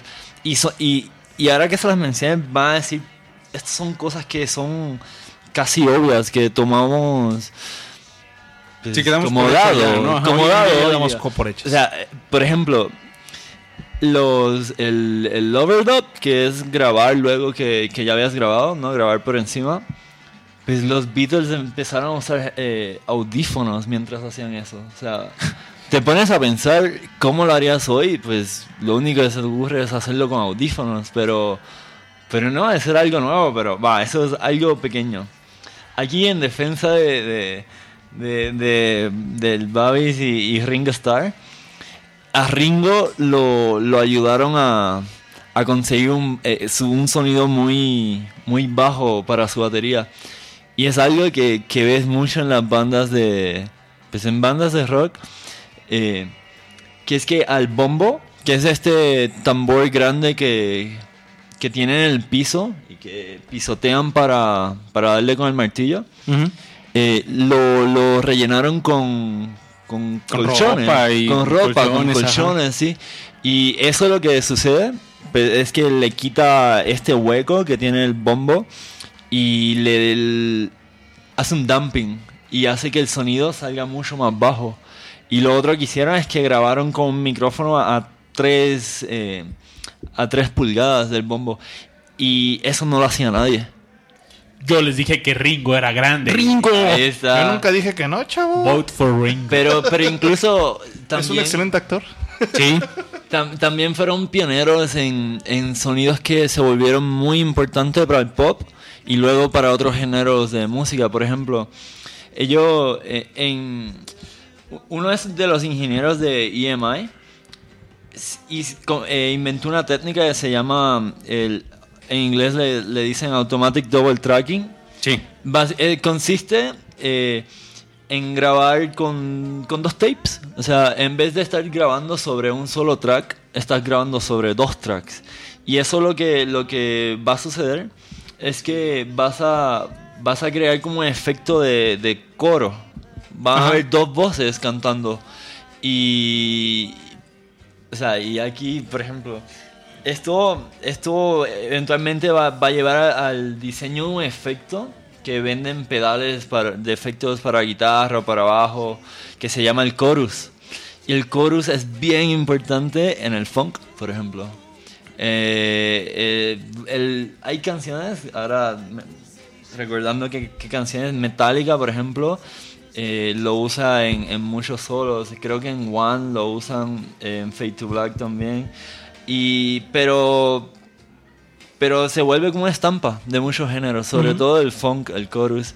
Y que, que además, este, ahora que lo mencionas, esto obviamente les voló la cabeza. Claro. Porque ellos lo estaban, o sea, era algo completamente nuevo, ¿no? Y múltiples canciones. Creo que de, de los cuatro, a quien más le va a interesar esto es a John. Sí. A John le encantaba grabar su voz y luego regrabar su voz y luego escuchar así, luego volver a grabar y volver a grabar y así muchas veces. Eh, Pero le cagaba hacerlo. O sea, quería hacerlo, pero se cansaba de hacer eso. Sí. Entonces, por- de hecho, a partir de eso, es que inventan esto del double tracking. justamente. Sí, sí, sí, sí. Oye, ahora, ¿y tú que te burlabas de nuestro amigo Héctor que hacía eso? Héctor. Teníamos un ¿Qué amigo Héctor? que... ¿Qué es Héctor? Teníamos un ¿Con qué amigo se come? que tenía una banda con nuestro amigo Pepe. Un abrazo a Pepe. Ah, Ah, ya es Héctor. Y él tenía una canción que es algo como Viernes por la Noche, algo así. Y estuvo toda una tarde intentando ¿Una tarde? frase. Bueno, una semana. Una tarde. una semana. Yo estuve así. Yo fui meses de esa casa y cantaba esa misma, bien, ese mismo verso. bien, bien. Y era todo lo que... Sí, por horas. ¿no? Por horas Bien. Paraba, se fumaba un cigarro y seguía bien, Qué miedo. O sea, la- la- ni siquiera completaba la, la palabra viernes. Viernes. Se quedaban ¿No, no les dieron un madrazo, no le dijeron, güey, deja las drogas. Como amigos los deberían de haber hecho, chavos. Sí, sí, sí. Creo que lo, lo bloqueamos, ¿no? Así como que ya dije, ah, ya. Sí, es algo que decimos olvidar. Oye, Aure, pero olvidemos eso y... Vamos con algo más feliz, ¿no? Sí, te quiero contar que en el pueblo en el que nací Ajá. había un hombre que navegaba por el mar, Aure. No me digas. ¿Y luego? Y, ¿Y a qué se dedicaba, Jolines? Él nos contó sobre su vida Ajá. en la tierra de los submarinos. y ¿Y qué? ¿Y qué? así que navegamos hacia el sol. Ajá. ¿Quiénes? ¿Quiénes? ¿Tú y quién más? ¿Tus amigos? Rash? hermanos. Rash, Aure, Richard, George y yo. Ajá. Y navegamos hacia el sol hasta que encontramos ¿Qué encontraron? en el verde mar Verde mar. y vimos bajo las olas un... Estamos en un submarino amarillo. ¡Oh, por Dios! Mind blown. Oye, y todos nuestros amigos estaban a bordo. ¡Ah, qué belleza! ¡Qué belleza! Muchos más de ellos viven en la puerta de al lado. Ajá. Y cuando pasa eso, la banda empieza a tocar. Sí, como la que está aquí abajo. Todos vivimos. Vimos en el Submarino amarillo. Submarino amarillo. Vamos a escuchar Yellow Submarine, muchachos. Oye, ¿cómo sería una versión en castellano del submarino amarillo? tío? Submarino amarillo. En la provincia en que yo nací, vivía un hombre que navegaba. Un gilipollas. Un gilipo, un tío, un tío que. Un tío. que navegaba por el alta mar. Y el tío, que era muy majo, nos contó sobre su vida. En la tierra de los submarinos suenan las castañuelas. Oye, qué guay. Ay, es que sonaba la candoñuela. En el camino del desierto y guitarra flu- Ah, no, son los Gypsy Kings, ¿no? Oigan, imagínense un cover de los Gypsy Kings a los vivos. El sumergible amarillo. Gra- gracias, Prieto Macheros. Pero sería, ¿eh? con, sería con muchas gros- groserías, ¿no? Sí. Me cago en la leche. El submarin- sumergible amarillo. Vámonos, vamos Vamos con la con canción. esta buena rola, chavos. Vamos con los Gypsy Kings. Ah, no. Vamos con esta rola.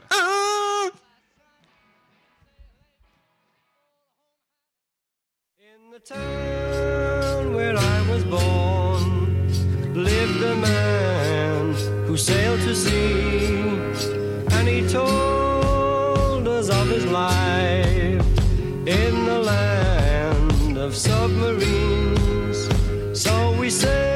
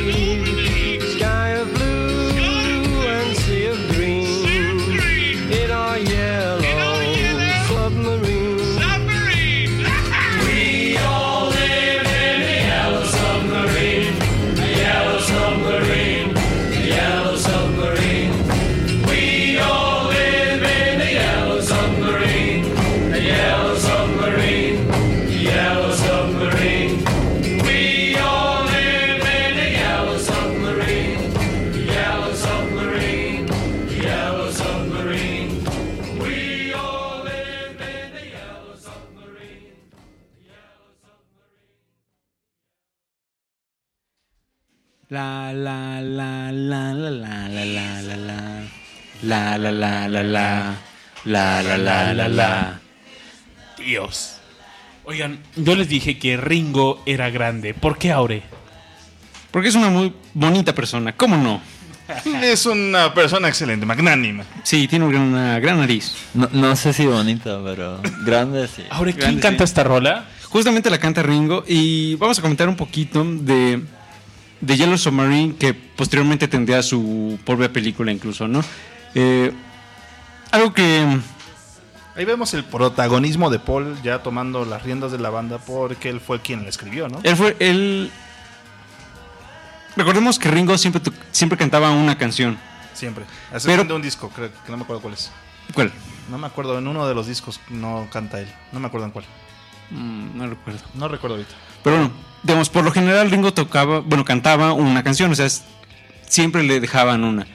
Pero por lo general eran covers. Por ejemplo, desde Boys, que es su primer disco, pues era un cover, ¿no? Otro, otra canción emblemática de Ringo es Act Naturally, que sale en el Help, que también es otro cover, en fin. Por lo general Ringo le tocaban este tipo de canciones, pero eh, a partir del 65 los Beatles dicen, pues ya no queremos hacer tanto cover, ya somos como que ya somos demasiado. capaces de hacer nuestras propias canciones. Eh, y en este caso, Paul dice, bueno, pues voy a hacer una canción para, para Ringo y se le ocurre una que sea verdaderamente sencilla, que los rangos de ahí del tono pues no varíen demasiado y que sea una canción pues feliz, alegre, ¿no? Entonces George, digo, Feliz, alegre, alegre. alegre, alegre. Este, Paul dice, bueno, pues voy a hacer una canción para niños. Entonces, ese es el origen de, de Yellow Submarine. Es- Está pensada como una canción para niños. Ah, y que va a ser verdaderamente una fiesta. Por, por ahí estaba leyendo lo, que estaba sucediendo en, en el estudio cuando se graba esta canción y fue una locura. O sea, estaban, había infinidad de gente, estaban las novias de todos, estaban groupies, bueno, no groupies, sino algunos roadies que los acompañaban ahí, como Neil Allman, estaba Brian Jones de los Rolling Stones, o sea, había mucha gente, ¿no? Y fue como una verdadera fiesta la grabación de Yellow Submarine, que además es una canción que muchos dicen, ay, pues es que es muy sencilla, ni-".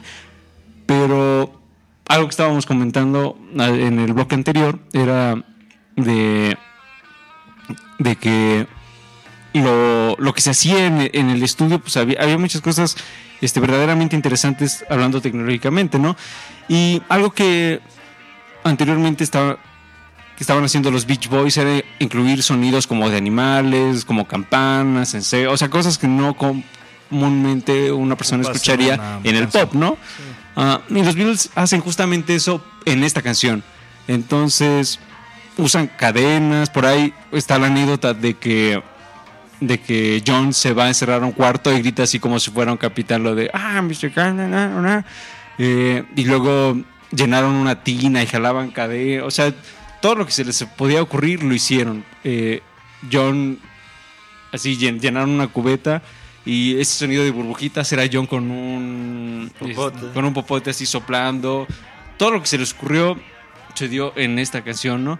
Y eran cosas verdaderamente felices. Incluso eh, eh, está la anécdota de que creo que fue Mal Evans, o, no, no sé si, si realmente haya sido él, pero bueno, alguien eh, toma un bombo y se va así este, golpeándolo en el, en el estudio y se hace una fila de conga detrás de él y todos cantando. Incluso hasta Donovan llegó a cantar así este, parte de, los coros de Yellow Submarine. Entonces, creo que mm, independientemente de que sea una canción compleja o no, eh, algo que refleja Yellow Submarine, y ya como para ir cerrando, eh, es ese buen ambiente que todavía existía en los Beatles, que poco a poco va a ir así como disminuyendo, ¿no? ¿Cuándo crees que fue el break eh, de los Beatles?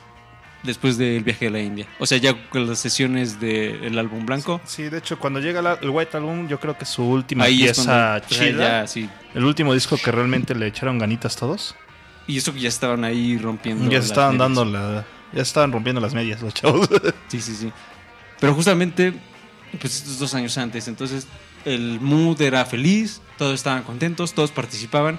Y por ahí incluso está la anécdota de que muchos, o bueno, prácticamente los cuatro contribuyeron a esta canción, ¿no?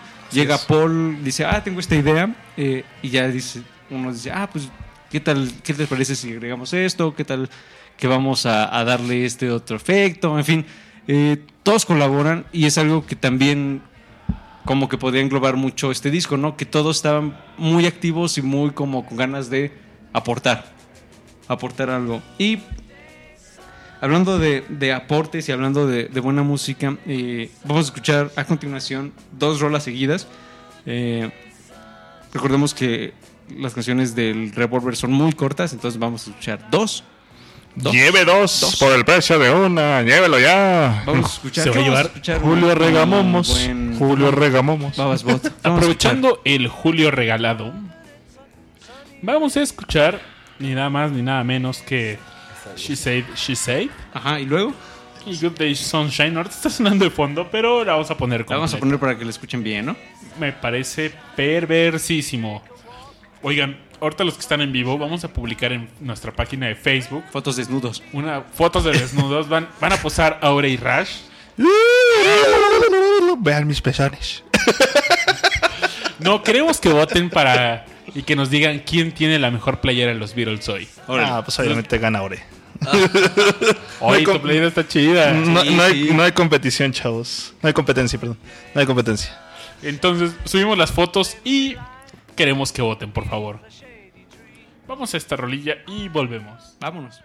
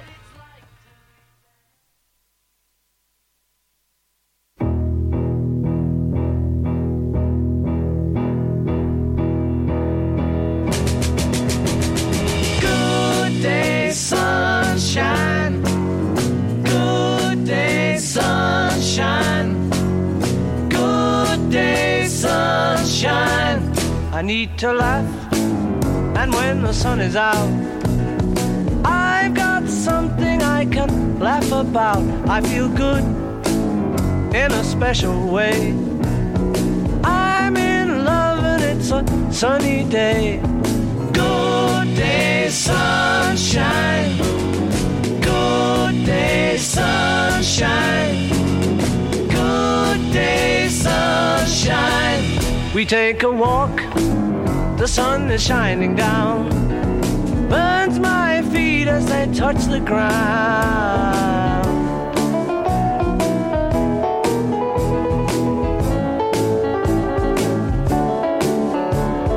Good day, sunshine. Good day, sunshine. Good day, sunshine. Then we lie beneath a shady tree. I love her and she's loving me. She feels good. She knows she's looking fine. I'm so proud to know that she is mine. Good day, sunshine. Good day, sunshine. Good day, sunshine. Good day, sunshine. Good day, sunshine. Good day, sunshine. Good day, sunshine.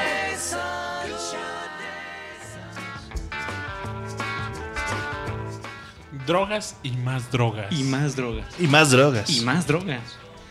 Y, y entre drogas y drogas, re- por ahí al inicio del programa les comentábamos la influencia del ácido eh, en John y en George. Y justamente esta canción, que la primera canción que escuchamos en este set de dos es She Said, She Said. Está fuertemente inspirada en justamente en estos viajes del ácido que que ¿Ácido ribonucleico o desoxirribonucleico? Me temo que no, me temo que no, muchacho. Ácido lisérgico. Oigan, ¿saben cuál, cuál es el ácido más fuerte? Ay, no. ácido más fuerte, Babis? No, mejor no lo digo a Sí, no, no lo digas. Ya lo tienes que decir. No, no, no, Richard, podemos espantar a la gente. Hay niños, hay niños. Hay niños Hay niños escuchando. escuchando. Este es un podcast muy amigable como para, Sí, está, está cañón. para estas groserías, pero... Va. Oigan, ¡Es el ácido! ah! Por allá. por Ah, allá. por allá. Por allá. Así lejitos. Ah, la cosa es que el primero de los Beatles que probó ácido creo que fue George, que creo que un dentista le pone en el café o en algo que bebe eh, y ya es el primero que tiene este trip, ¿no? Entonces el, el segundo va a ser Paul y luego ellos dicen, bueno, no, así como que ya se nos abrió la mente, ya estamos viendo así el mundo desde otras perspectivas, tenemos que hacer que Ringo y que Paul pues prueben, prueben esta magia, ¿no? Por favor, tómalo, tómalo, tómalo, tómalo, tómalo. Y por ahí hubo una fiesta en, en 1965 en Los Ángeles, en donde justamente va a estar este, el director Peter Fonda, van a estar algunos miembros de los Birds. Es decir, va a haber varias, varias personas de- del medio del, del espectáculo en esta, en esta casa que rentan, ¿no? Y alguien lleva LSD y pues obviamente John y George van a intentar sonsacar a los otros muchachos de, oigan, aquí está lo divertido. Y Ringo, cuando, por ahí cuando estuvo el show de con temática Ringo, por ahí decían eh, que Ringo le entraba todo, ¿no? Yo les dije que Ringo es el bueno. Team Ringo. Uh, Y él- ya sacan el ácido y Ringo dice, pues va. Pero Paul le saquetea. Ellos estaban en un baño, pues ahí lo describen. Estaban todos en el baño, tenían alguien unas guitarras, estaban cotorreando en el baño con el ácido, ¿no? Ah, y Paul dice no, y pues se sale o hace otra cosa, ¿no? Oye, ¿será que de ahí este sacó la idea de grabar en el baño, John? Puede ser que sí. Puede ser que sí, brother. ¿Quién sabe? Pues, el baño, o sea, lo chido de grabar en el baño es El reverb natural. el reverb Exacto, natural. Pues lo ocupó mucho él en el Double Fantasy. Por eso suena bastante. Pues, cuando uno canta en el baño, pues suena bastante, ¿no? Sí. Y bueno, entonces la cosa es que justo en esta fiesta este, está Peter Fonda y él les dice, yo sé lo que es estar muerto.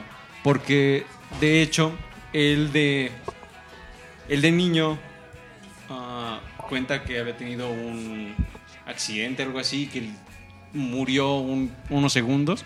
Y entonces él en su viaje de ácido pues estaba presumiéndoles al, resto de los miembros eh, ahí presentes, así como, oiga, pues yo sé lo que es estar muerto, ¿no? Y eso a John como que le, le medio vuela la cabeza y dice, ah, pues eso es como algo muy... eh, como que es algo ideal para un verso de una canción, ¿no? Entonces, en este viaje de ácido, de, por ahí también habría que mencionar a... hay un libro que ahorita no recuerdo, igual después de algunas canciones les pasaré el dato, que, que habla sobre justamente los viajes en ácido, que eh, venían desde finales de los 50 con estas pruebas de- del ácido que se hacían, eh, y que había, había este, un grupo dentro de estas personas que consumían ácido que era como el grupo súper espiritual. Ah, por ahí Pepe en el episodio pasado comentaba de, de que había un grupo que sí, de entusiastas del ácido que se iban en su camioneta, bueno, en un camión, ajá, y Ah, no, era, cam- era camión escolar, creo. Era un camión escolar, ajá, y que lo pintaron así súper psicodélico y demás, y sí, sí fueron de road trip. Pero había otro grupo que eran como súper zen, súper cool. Y uno de estos miembros es Timothy Leary, que también va a influir en, en la figura de John Lennon, ¿no? Que, hace, que escribe esta canción que pues es básicamente un, un viajezote. Y hay un, hay un libro que se llama The, cool, The Electric Kool-Aid Acid Test que ejemplifica perfectamente todo esto. Ah, de los viajes en ácido, de los estrobos, en fin, de muchas cosas que sucedieron. Pero esta canción es como emblemática en ese sentido. Y luego escuchamos Good Day Sunshine. Así es, así es. Bueno, también un cambio porque obviamente She Said es como más más en lo que te, tú te viajas a casi de "Ay, Dios y es, ese es como un buen ejemplo de lo que se estaba haciendo de psicodel, rock psicodélico. Ajá. Y en cambio Good Day Sunshine es como una canción muy upbeat, muy alegre, muy vamos a ponernos chidos, cabrones. Es un buen día, ¿no? Eh, canciones que se me vienen a la mente que hacen lo mismo, por ejemplo, la de hoy puede ser un gran día de Joan Manuel Serrat, que es exactamente lo mismo, los primeros seis minutos de Fernando Delgadillo, que son canciones que te ponen de buenas al, al inicio del día, ¿no? Se le empieza la- el día con actitud, con buena pila, ¿no? Con una sonrisa. Con una sonrisa en la cabeza, en, en la cara y una canción en el corazón, Corazón. Abajo, muy duro. haciéndolos líderes. como un esclavo. Páguenme dinero. Que le paguen, que le paguen. Ay, ya se me olvidó. Oigan, ahorita que hablaban de pues de los ajenjos, de los aciditos y todo eso. Ajá. Pues hay una película muy buena que se llama Taking Woodstock. Sí. Y por ahí es una película que cuenta la historia de cómo se realizó este festival de Woodstock. Ujú. Y hay historias bastante interesantes con esta droga eh, recreativa. Sí. Entonces, pues es la recomendación de esta noche. Si no han visto esta película, es del 2009. Que la recomendación era el ácido. La recomendación es el ácido, ¿no? Que además ellos lo describen como Vamos que se los en pusieron moto. en, en estos cuadritos de azúcar, que le- tenían obviamente su botellita con un gotero, se la ponían en el, en el cuadrito de azúcar y pues ya, ¿no? Pero también hay que hay que decir que el- las dosis de ácido de esa época eran muchísimo más densas que las que Hoy en día se Ajá. Hoy en día le ponen una gotita o un cuadrito. No, o sea, tam- también manejan no, hoy en O día sea, el concepto de las gotita. microdosis y todo el rollo, ¿no? pero digamos la concentración y todo era muchísimo más densa en los 60 No, no había no había regulaciones, carnal. no- era- eh, la estaban O sea, sí, apenas. se ponían poner tan densos como quisieran. Ajá. ¿En qué año empezó esta droga? Con Hoffman. Hoffman. Sí, es finales de los 50 más o menos, creo. Si no, ahí checaremos el dato y se los daremos oportunamente. Y el dato lo tengo por aquí. Sí, que muchos psiquiatras eh, utilizaron esto entre 1950 y 1960. Ujú, Y luego ya llegó a la cultura popular. Y luego lo soltaron entre las masas, chavo. Alguien dijo, no mames, está bien buena, rólala. Chido, hay que compartir. Ah, pero ahí les va, ahí les va. A ver, ¿qué pacho? Es- esta droga fue creada por el químico suizo Albert Hoffman. Sí. Y es conocido, pues, por este. Él fue la primera persona que se dio un viaje Aquí va en su bici, ¿no? en bicicleta. Corriendo Eh, sí. fue- él fue el primero que tuvo un viaje de ácido. Y se dio cuenta cuando iba andando en bicicleta, ¿no? Y Hizo una voz similar a la de Keanu Reeves. esto se. Albert Hoffman sintetizó esta droga entre 1938 y 1943. Como les decía, descubrió sus efectos por accidente durante la recristalización de una muestra de LSD. Pero ¿Sabes lo, lo loco que tuvo que haber sido eso? Porque como mencionaba Aure, la dosis se mide en microgramos. Microgramos, ajá. Entonces, pues este vato se dio una dosis sin, sin, Sin tener saber. idea, o sea, No, ¿Y de cuánto quién sabe, ¿de cabrón? ¿cuánto quién sabe? O sea, imagínate que no sabes qué te está pasando, ¿no? E- O sea, de repente estás normal y de repente, ay, cabrón, pues, ¿qué es esto, no? Sí, sí, eh, sí. de- m- me pregunto cómo, cómo habrá sido su relato, pero si alguien me pone a mí en café, el dentista me pone en café un, un- Unas una- gotillas. unas gotillas sin decirme. Le voy a partir la madre No, otro día. Te sacas de onda, ¿no? O sea, dices, ¿qué me está pasando? Me estoy Claro. volviendo loco, me... Sí, pues. Pero bueno, pues, ¿qué onda? ¿Vamos a otra rolita? Vámonos con la siguiente canción. Vamos con la siguiente canción. ¿Cuál es, bueno. Aure? La siguiente canción es este. Es And Your Bird A- And Your Bird Can Sing. Sing. Oye, en la semana tenemos un gag por ahí, el buen Aure y yo, Ajá. que ponemos el nombre de un amigo nuestro en cualquier canción, ¿no? Sí. Y justamente publiqué eh, este gag con esta rola. Y hasta Rash dijo, no, pues no sé quién sea Fuentes, pero... Seguro cantará muy seguro chingón. cantará muy bien, ¿no? Pero si puede cantar, pues es chido. Bienvenido. And your, and your Fuentes can, Can sing. sing. Esta es una muy buena rola. Yo creo que es de los que más me gustan de este disco. Oye, y en esta rola yo creo que estaban pachiquísimos estos Sí, güeyes. o sea, No, incluso carnal. eh, en, por ahí la guasona, ¿no? ajá, en, en el Anthology el número 2 está una toma de esta canción y se oyen así marihuanísimos. O sea, de- Están volados. Sí, se, les- se están cagando de la risa Ajá. y... De hecho, yo diría que podríamos esta y la siguiente. También. Órale. Can Sing and For No One. Órale, sí, para seguirnos. me parece perverso, pues escuchen esto y díganos qué... Tan marihuanos están. Si, si puede cantar Fuentes o no. Vámonos.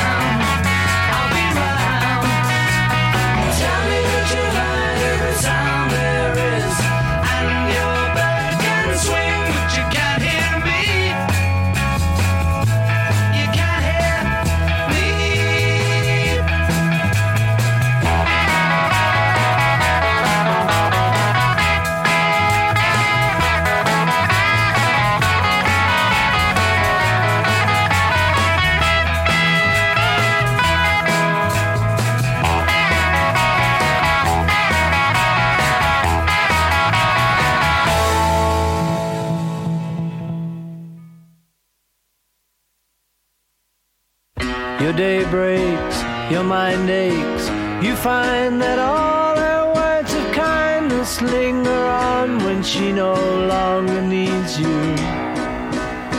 She wakes up, she makes up, she takes her time and doesn't feel she has to hurry. She no longer needs you, and in her eyes you see nothing.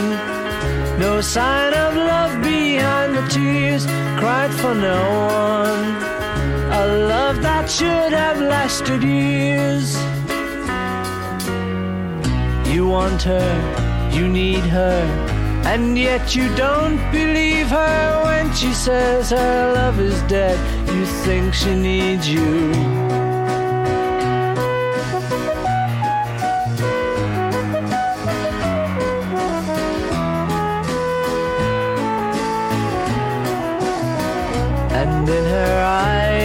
See nothing. No sign of love behind the tears cried for no one. A love that should have lasted years. You stay home, she goes out. She says that long ago she knew someone, but now he's gone, she doesn't need him. Your day breaks, your mind aches.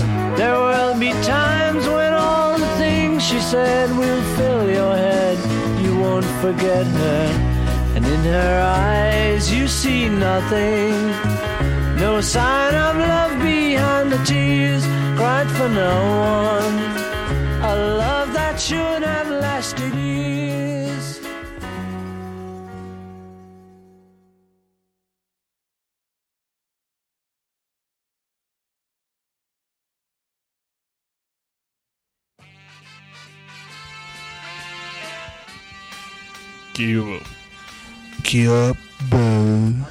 De Cure. ¿por qué no nos cuentas un poco de, de And Your Birth? Can't Sing. Es una muy bonita canción. Es una rola muy bonita. Eh, la verdad es que no entiendo mucho lo que dice. O sea, yo creo que tendría que haber estado en drogas como para entender lo que querían realmente decir. Eh, porque sí es muy ajena. O sea, como que junta ideas que no considero yo que deban juntarse. Pero musicalmente hablando es una canción muy bonita. Habla como, tengo yo entendido como de desamor.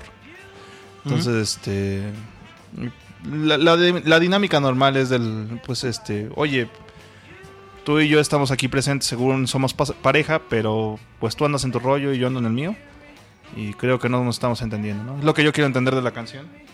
Yo realmente no puedo decir mucho sobre, sobre eso porque creo que tienes que estar o haber experimentado un poquito sobre ello para, para dar una opinión sincera, ¿no? Eh, es una canción musicalmente hablando muy bonita porque la guitarra sobre todo, los solos de guitarra están magnánimos. Muy, muy, muy bonito. Eh, básicamente, en especial yo creo que esa es de las canciones que más me gustan de este disco. Aunque no la entiendo mucho, pero musicalmente me- se me hace una canción muy bonita, muy chida. Y muy psicodélica, ¿no? Súper psicodélica, súper psicodélica. O sea, la guitarra sobre todo, ese, ese, ese solito de guitarra es muy psicodélico. Yo creo que de los primeros que se dieron a conocer ya realmente en esta onda de la psicodelia. Sí. Entonces, como que es abanderado, ¿no? Es de los que van en pionero, pues, en los Oigan. solos de guitarra psicodélicos. Y sobre, sobre- Hay varios mitos que rodean la historia de los Beatles, ¿no? Pero Sí. hay uno en particular que rodea esta canción donde la banda empieza a hacer suposiciones sobre eh, y qué significaba esta rola porque John Lennon entiendo de que fue quien compuso realmente esta canción nunca reveló qué lo inspiró a hacerla no y algunos hablaban de una supuesta rivalidad entre los Rolling Stones y los Beatles que realmente eran amigos Eran brothers. eran ca- canales Capacho, gaña. Final. que pasó canalito y Tú me dijiste que sin Chile y está en Chile. Y que justamente, eh, pues, hay un rumor donde dicen de que John Lennon era una burla, un regaño que le hacía a Mick A Jagger, Mick Jagger, ¿no? Ajá. que le gustaba lucirse enfrente de su novia. O sea, que, que el término birth, o s- el término pájaro, era como el slang para, así, para pues, un farol. Y entonces, pues, justamente, este, pues era como esta burla, aunque nunca, obviamente, se confirmó nada, nada. Entonces, Por es eso yo les digo que yo no sé nada porque no he experimentado nada por el estilo. Sí, no. Pero bueno, a lo que me suena a mí es eso. Ujú. Y bueno, yo creo que lo disfrutan bastante bien en ese, en ese aspecto. Y bueno, musicalmente hablando, no se diga, está pero excelente. Yo mm, Eh, realmente disfruto mucho esa canción. Aquí la recomendación sería para quienes no han escuchado la versión marihuana, está en la antología número 2, como ya les habíamos comentado. Los invitamos a los que, les, a que la escuchen y se diviertan escuchando a todos riéndose y carcajeándose. y Se la pasan muy bien. Pero la segunda canción que escuchamos es For No One, que es una canción, este, pues, no todo lo contrario, pero al menos sí un tema muy distinto a la canción primera. Eh, en For No One es otro, es otro tema romántico al, más al más puro estilo de Paul, pero que a diferencia de las otras cos- cosas que habíamos venido escuchando, sí habla de este de esta situación de desamor, ¿no? Literalmente está diciendo que ya no le interesa a la otra persona. Es así como ya, pues ya valió, ya, aquí ya fue.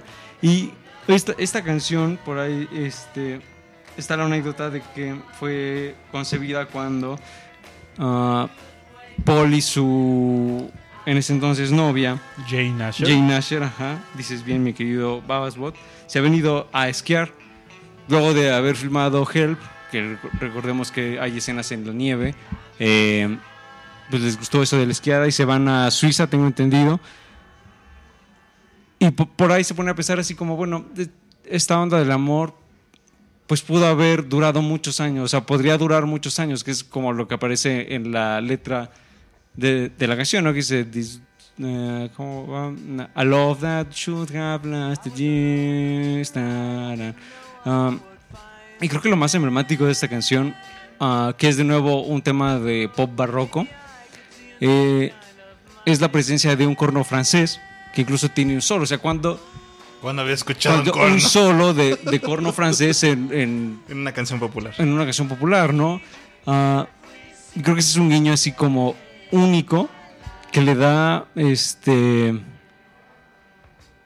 pues un, un- estilo muy particular. Incluso el, el ingeniero de audio, que es Geoff Emerick, eh, diría más adelante que, que el músico llamado Alan Civil, ah, quien interpretaría este corno francés, era el mejor músico así como de Londres, ¿no? Consiguieron a la mejor persona para hacer es- este increíble solo y que resulta muy bien. Y creo que también como que... Y Michael Jackson pagando la Van Halen para el, qué para el, para el riff de, de Billie Jean. Sí, sí, sí. Para ir cerrando como la parte del pop barroco, porque ya nos estamos acercando también a la, a la parte final del disco, pues creo que engloba muy bien este también subgénero que eventualmente otras bandas también super explotarían, como creo que el buen Babas estará de acuerdo conmigo, como los zombies, que explotarían muy bien el pop barroco. Y aquí está presente. Y pues como hemos venido platicando, pues se hace así como con una calidad superior. Magnánime. Sí. Oye, mi querido Basbot, ya estamos acercando a la recta, a la recta final. Así es, así es. Oye, Aure, ¿por qué no lo recordamos que voten por la mejor playera de los Beatles? Voten por su amigo Aure, que viene muy bien vestido, que viene con una playera muy padre. Sí, Sí. voten por él, porque la mía, la verdad es que aunque está bonita, es mejor la de. Pues déjenme decirles que ahorita Que va perdiendo Aureliano. los votos van a favor de Rash. Qué ahorita. cosas. ¿Cómo Voten, crees? por favor. Hay dos votos para Rash y ninguno para Aure. Nadie me quiere, este todos me momento. odian. Todos Qué te- cosas. No puede ser. Voten, voten, voten ya. Oye, y en lo que las personas votan, ¿por qué no nos ponemos otro par de canciones de este increíble disco para ya ir acercándonos a la parte final con una canción increíble que es Tomorrow Never Knows? Pero ya estamos cerca, ya nos estamos acercando a la parte final. Vamos a escuchar Dr. Robert, Doctor psiquiatra, perdón, sí. Doctor psiquiatra. Doctor psiquiatra. Leíste muy rápido, me quitaste el gag. perdón, No, vamos a escuchar Doctor Robert. Dr. Robert, si quieren les adelanto un poquitito de, Por favor. ¿De qué va Doctor Robert? Este, este feliz doctor eh, era conocido ahí en el mundillo eh, por ser un doctor que le daba a sus pacientes una droga también emblemática de los 60 que es el speed, que es como cocaína por 10. O sea, imagínense el, Órale, el nivel de agitación. Y justo eh, en el libro que ahí les mencionaba de The Cool Ice Acid Test, hay, hay varias este, menciones del speed y que verdaderamente por- los ponía como al mil por hora. O sea, imagínense, o sea, si, si un pericazo los pone mal y súper intensitos, ahora imagínense por 10. No, pues ni quien te aguante, ¿verdad? No, Sí, gracias. Entonces, pues a este, a este doctor que originalmente se llamaba Robert Freeman, se le dedica esta canción en un disco que hemos venido repitiendo una y otra vez. Está muy identificado con las drogas. Vamos a escuchar esta canción, mi querido Babas Bot, y volvemos. Vale, vale. Y acuérdense de votar por la mejor playera en Discomanía, en la página de Facebook de Discomanía. Que, oye, por cierto, ¿Qué pacho? ¿sabías que el usuario que tiene el nickname de Discomanía es un tal Daniel Ponzo y sale su carota ahí? No, nosotros somos Discomanía Podcast. Búsquenlo Ok, sí, sí. completo. Y bueno, vamos a la siguiente rola de Vamos a poner dos, ¿no? Doctor Robert y... I Want to Tell You. Sí. I want to tell Vamos a escucharla. you.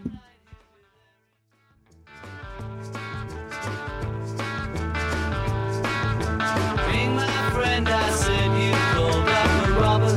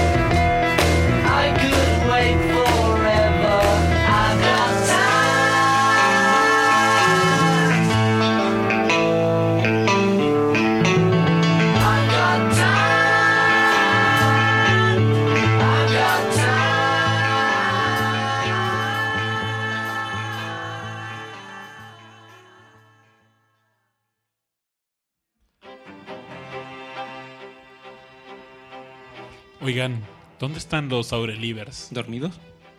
¿Muertos? Porque Rush sigue ganando este primer sondeo de Discomanía. El reto playeras, ¿no? El reto playeras de Discomanía. Y queda con el verano, ¿no? Queda con el verano, por cierto. ¿Qué pasó? Rush tiene nada más ni nada menos que tres votos y cero para Aure. Lástima, muchachos. Gracias a los tres votantes. ¿Qué, qué activos? Todos están tus Aurelivers. ¿Dónde? Está bien chido si lo, si lo dice así como eh, Rush lleva el 300% de los votos. de- Super llama. ¿Qué, yo? En la encuesta Mitowski. Babowski. Babos. Babinski. No, Babowski, suena mejor. Memelovsky. De- ¿Del doctor Memelovsky? No. Pero bueno, justamente escuchamos un par de canciones bastante agradables. Sí. Y Aure, Dime. ¿qué les quieres contar a los Aure- Aurelivers? y bueno, a la, a la comunidad de discomanía en general, chavo. Que los quiero como son. Pero voten por mí, culeros. Y, hab- y hablando de, de cosas que decir, eh, por ahí escuchamos I Want to Tell You, que es el tercer tema de, De George de Harrison. George Harrison en, En este disco, Revolver. ¿no? O sea, Yo creo que este fue el disco en el que más sacó canciones, ¿no? exactamente. Y po- por ahí pl- platicábamos anteriormente que, que John venía a la baja, que Paul, Paul iba para arriba. Y justo en esta baja Y de, John dijo, también yo voy para arriba, chavo. de John, Alguien- sí, Estoy bien arriba, carnal.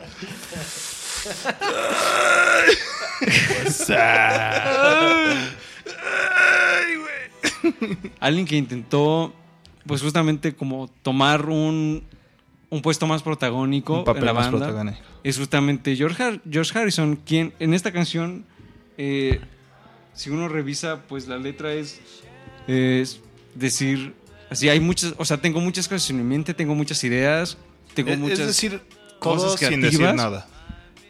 que quiere expresar. Y lo está. Lo está presentando con esta canción que. Junto con las otras dos que aparecen de George en este disco, me parece una gran canción.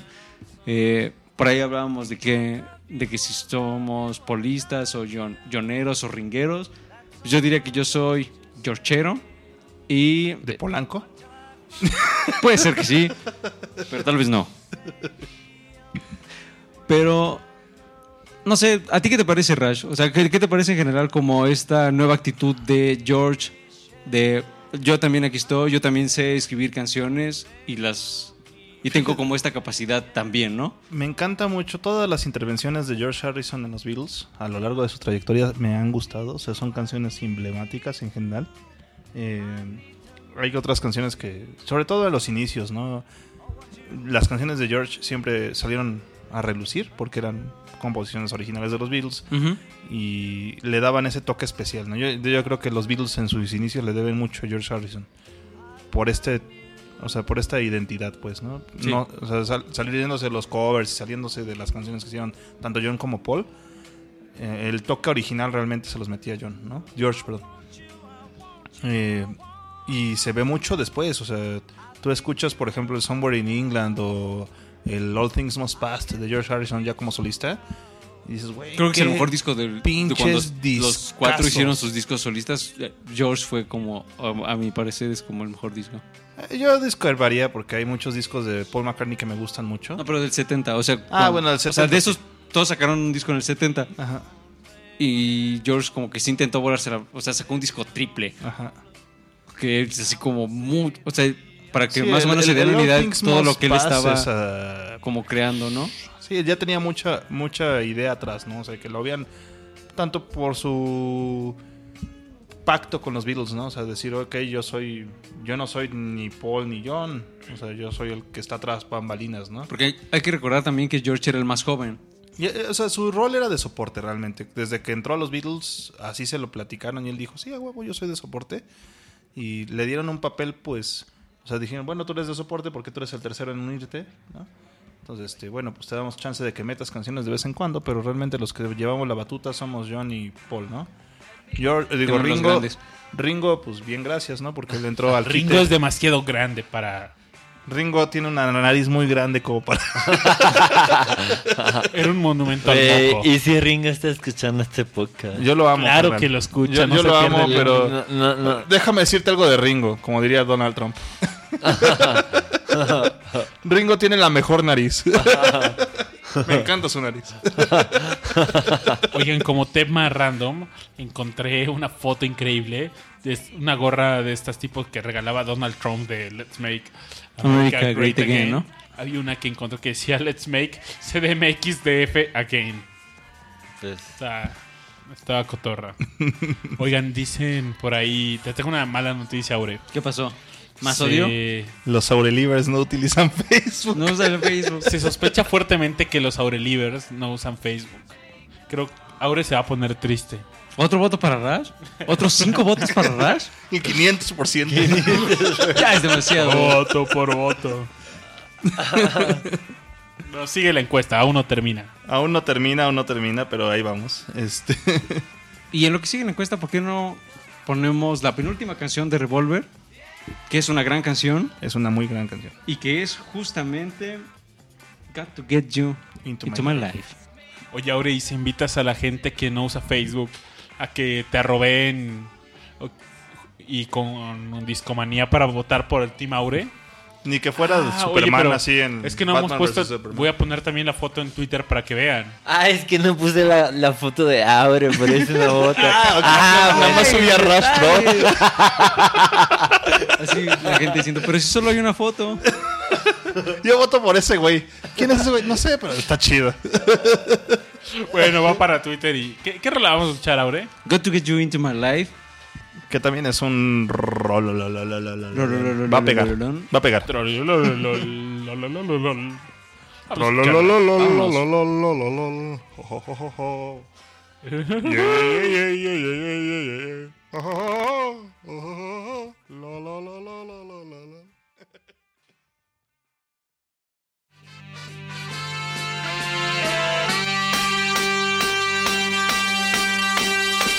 I was alone, I took a ride, I didn't know what I would find there.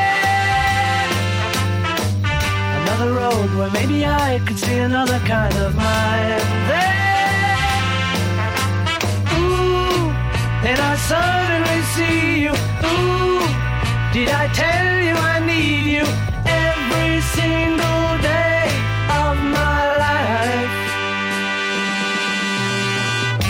didn't run, you didn't lie, you knew I wanted just to hold you.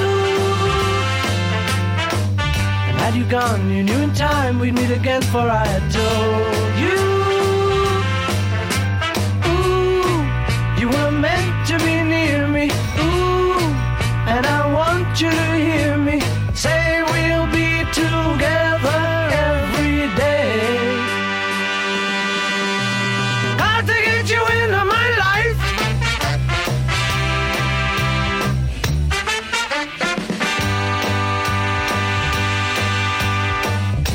I do? What can I be? When I'm with you, I wanna stay there. If I'm true, I'll never leave, and if I do, I know the way there. Ooh, and I suddenly see you. Ooh, did I tell you I need you every single day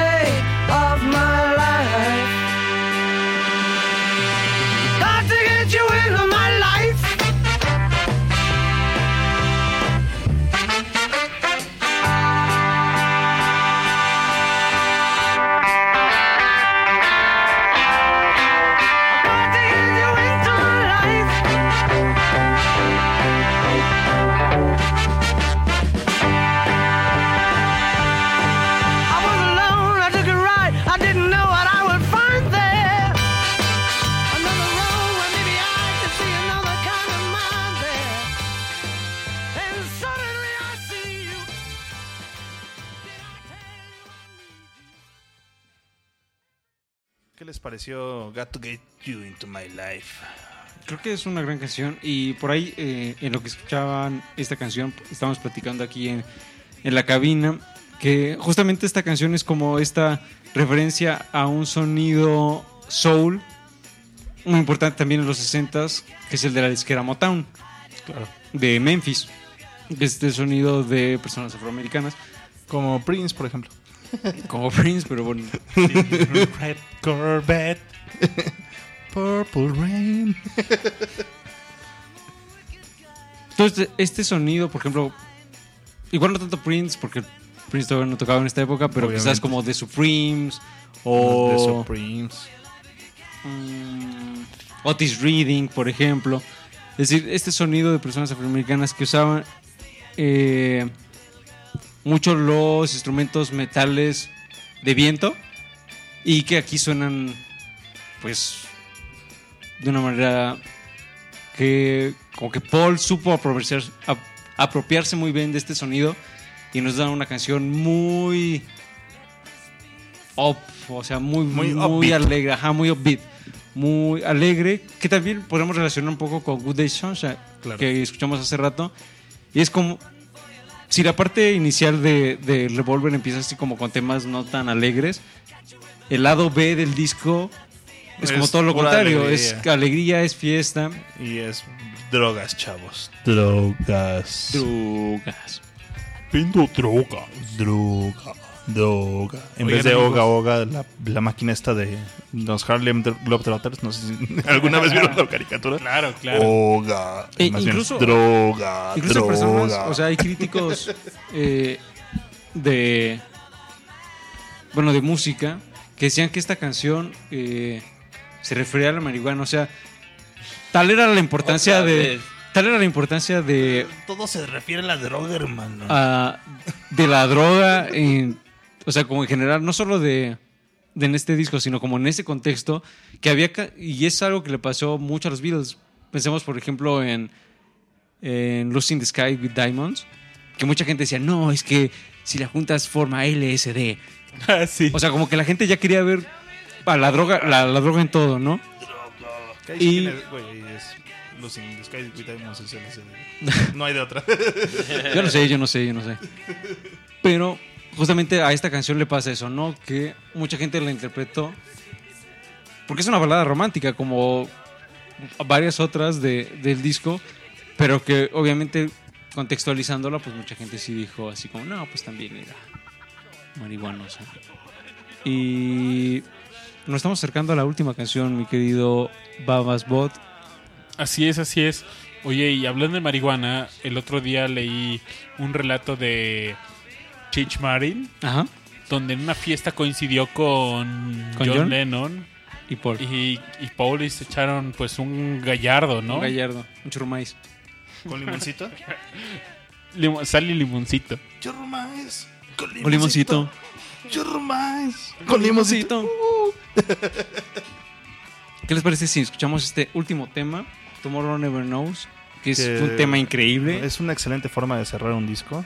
Y lo, lo escuchamos y lo comentamos y vamos cerrando. Ok, que por cierto, bueno, vamos, pl- platicamos de regreso. Sí, sí, sí. Hay mucho que platicar.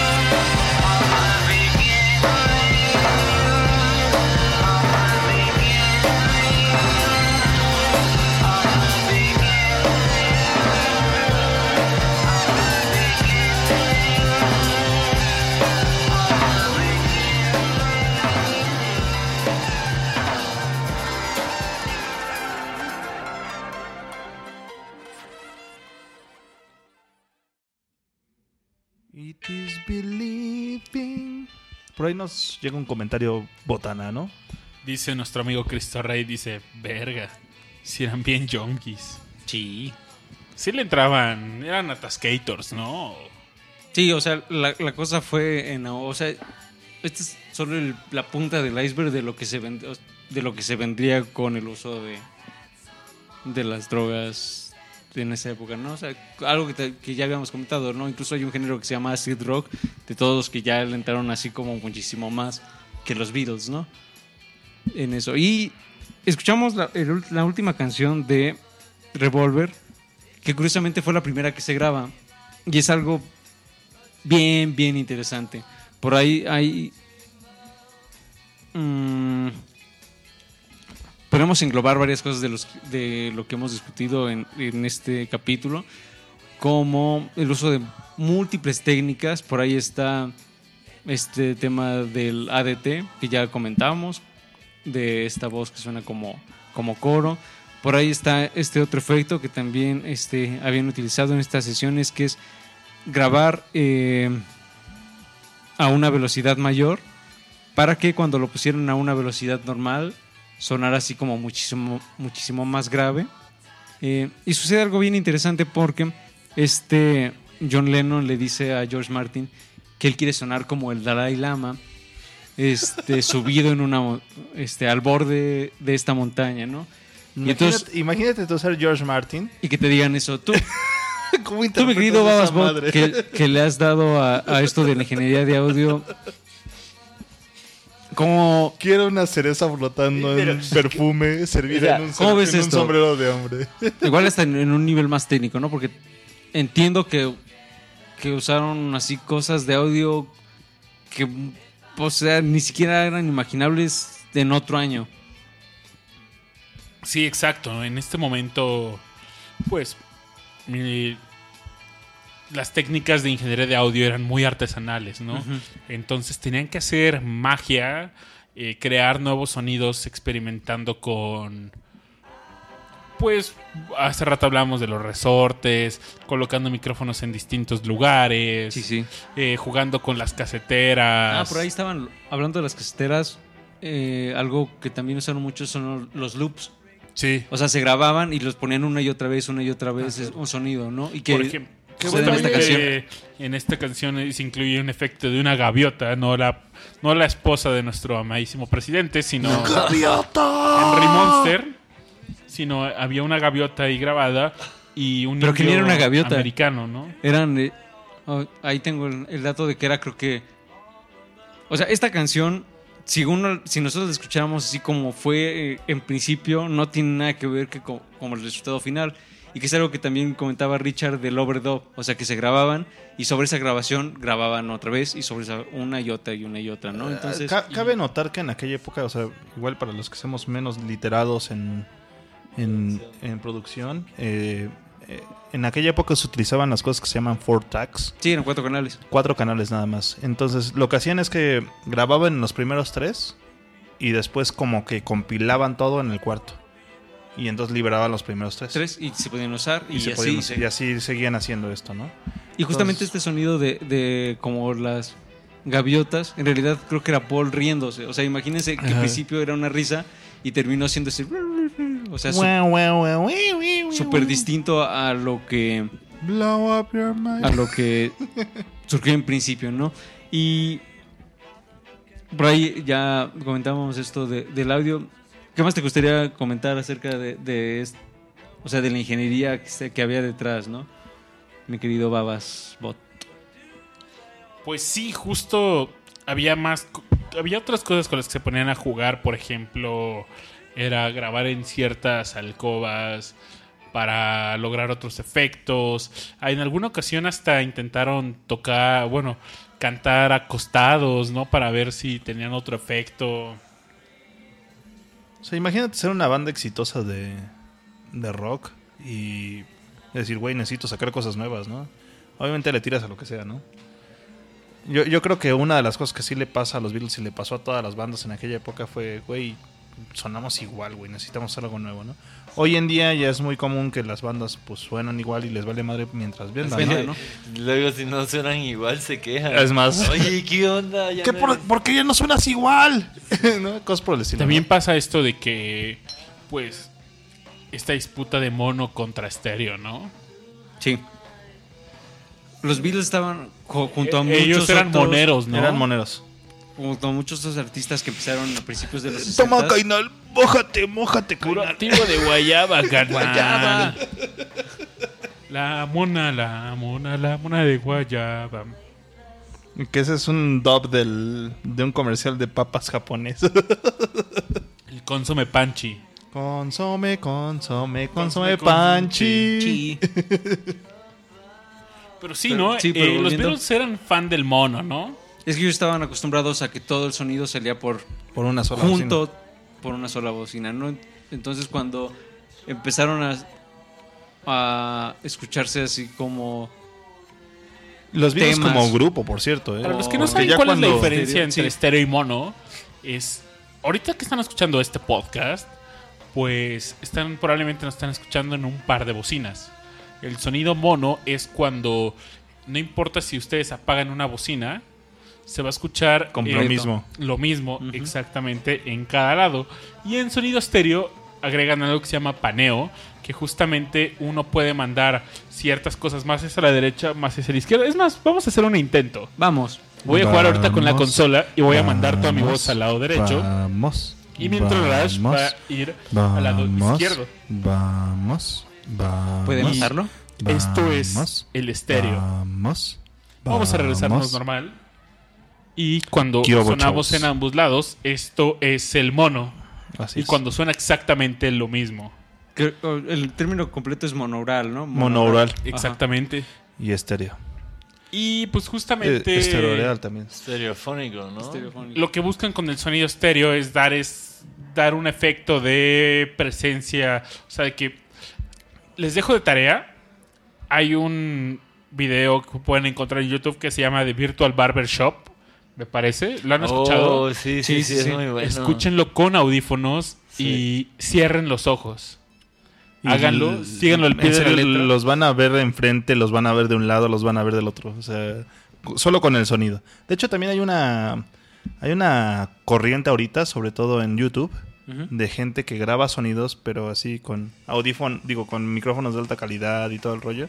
Y la idea es que, o sea, tú te, 360. te pongas los audífonos y, y trates de escuchar todo. Y justo, o sea, es tan, tan, tan en punto el- la grabación Sí. que empiezan a hacer, por ejemplo, un sonido justo atrás de tu oreja y sientes como que te están rascando la oreja. O sea, está cabrón.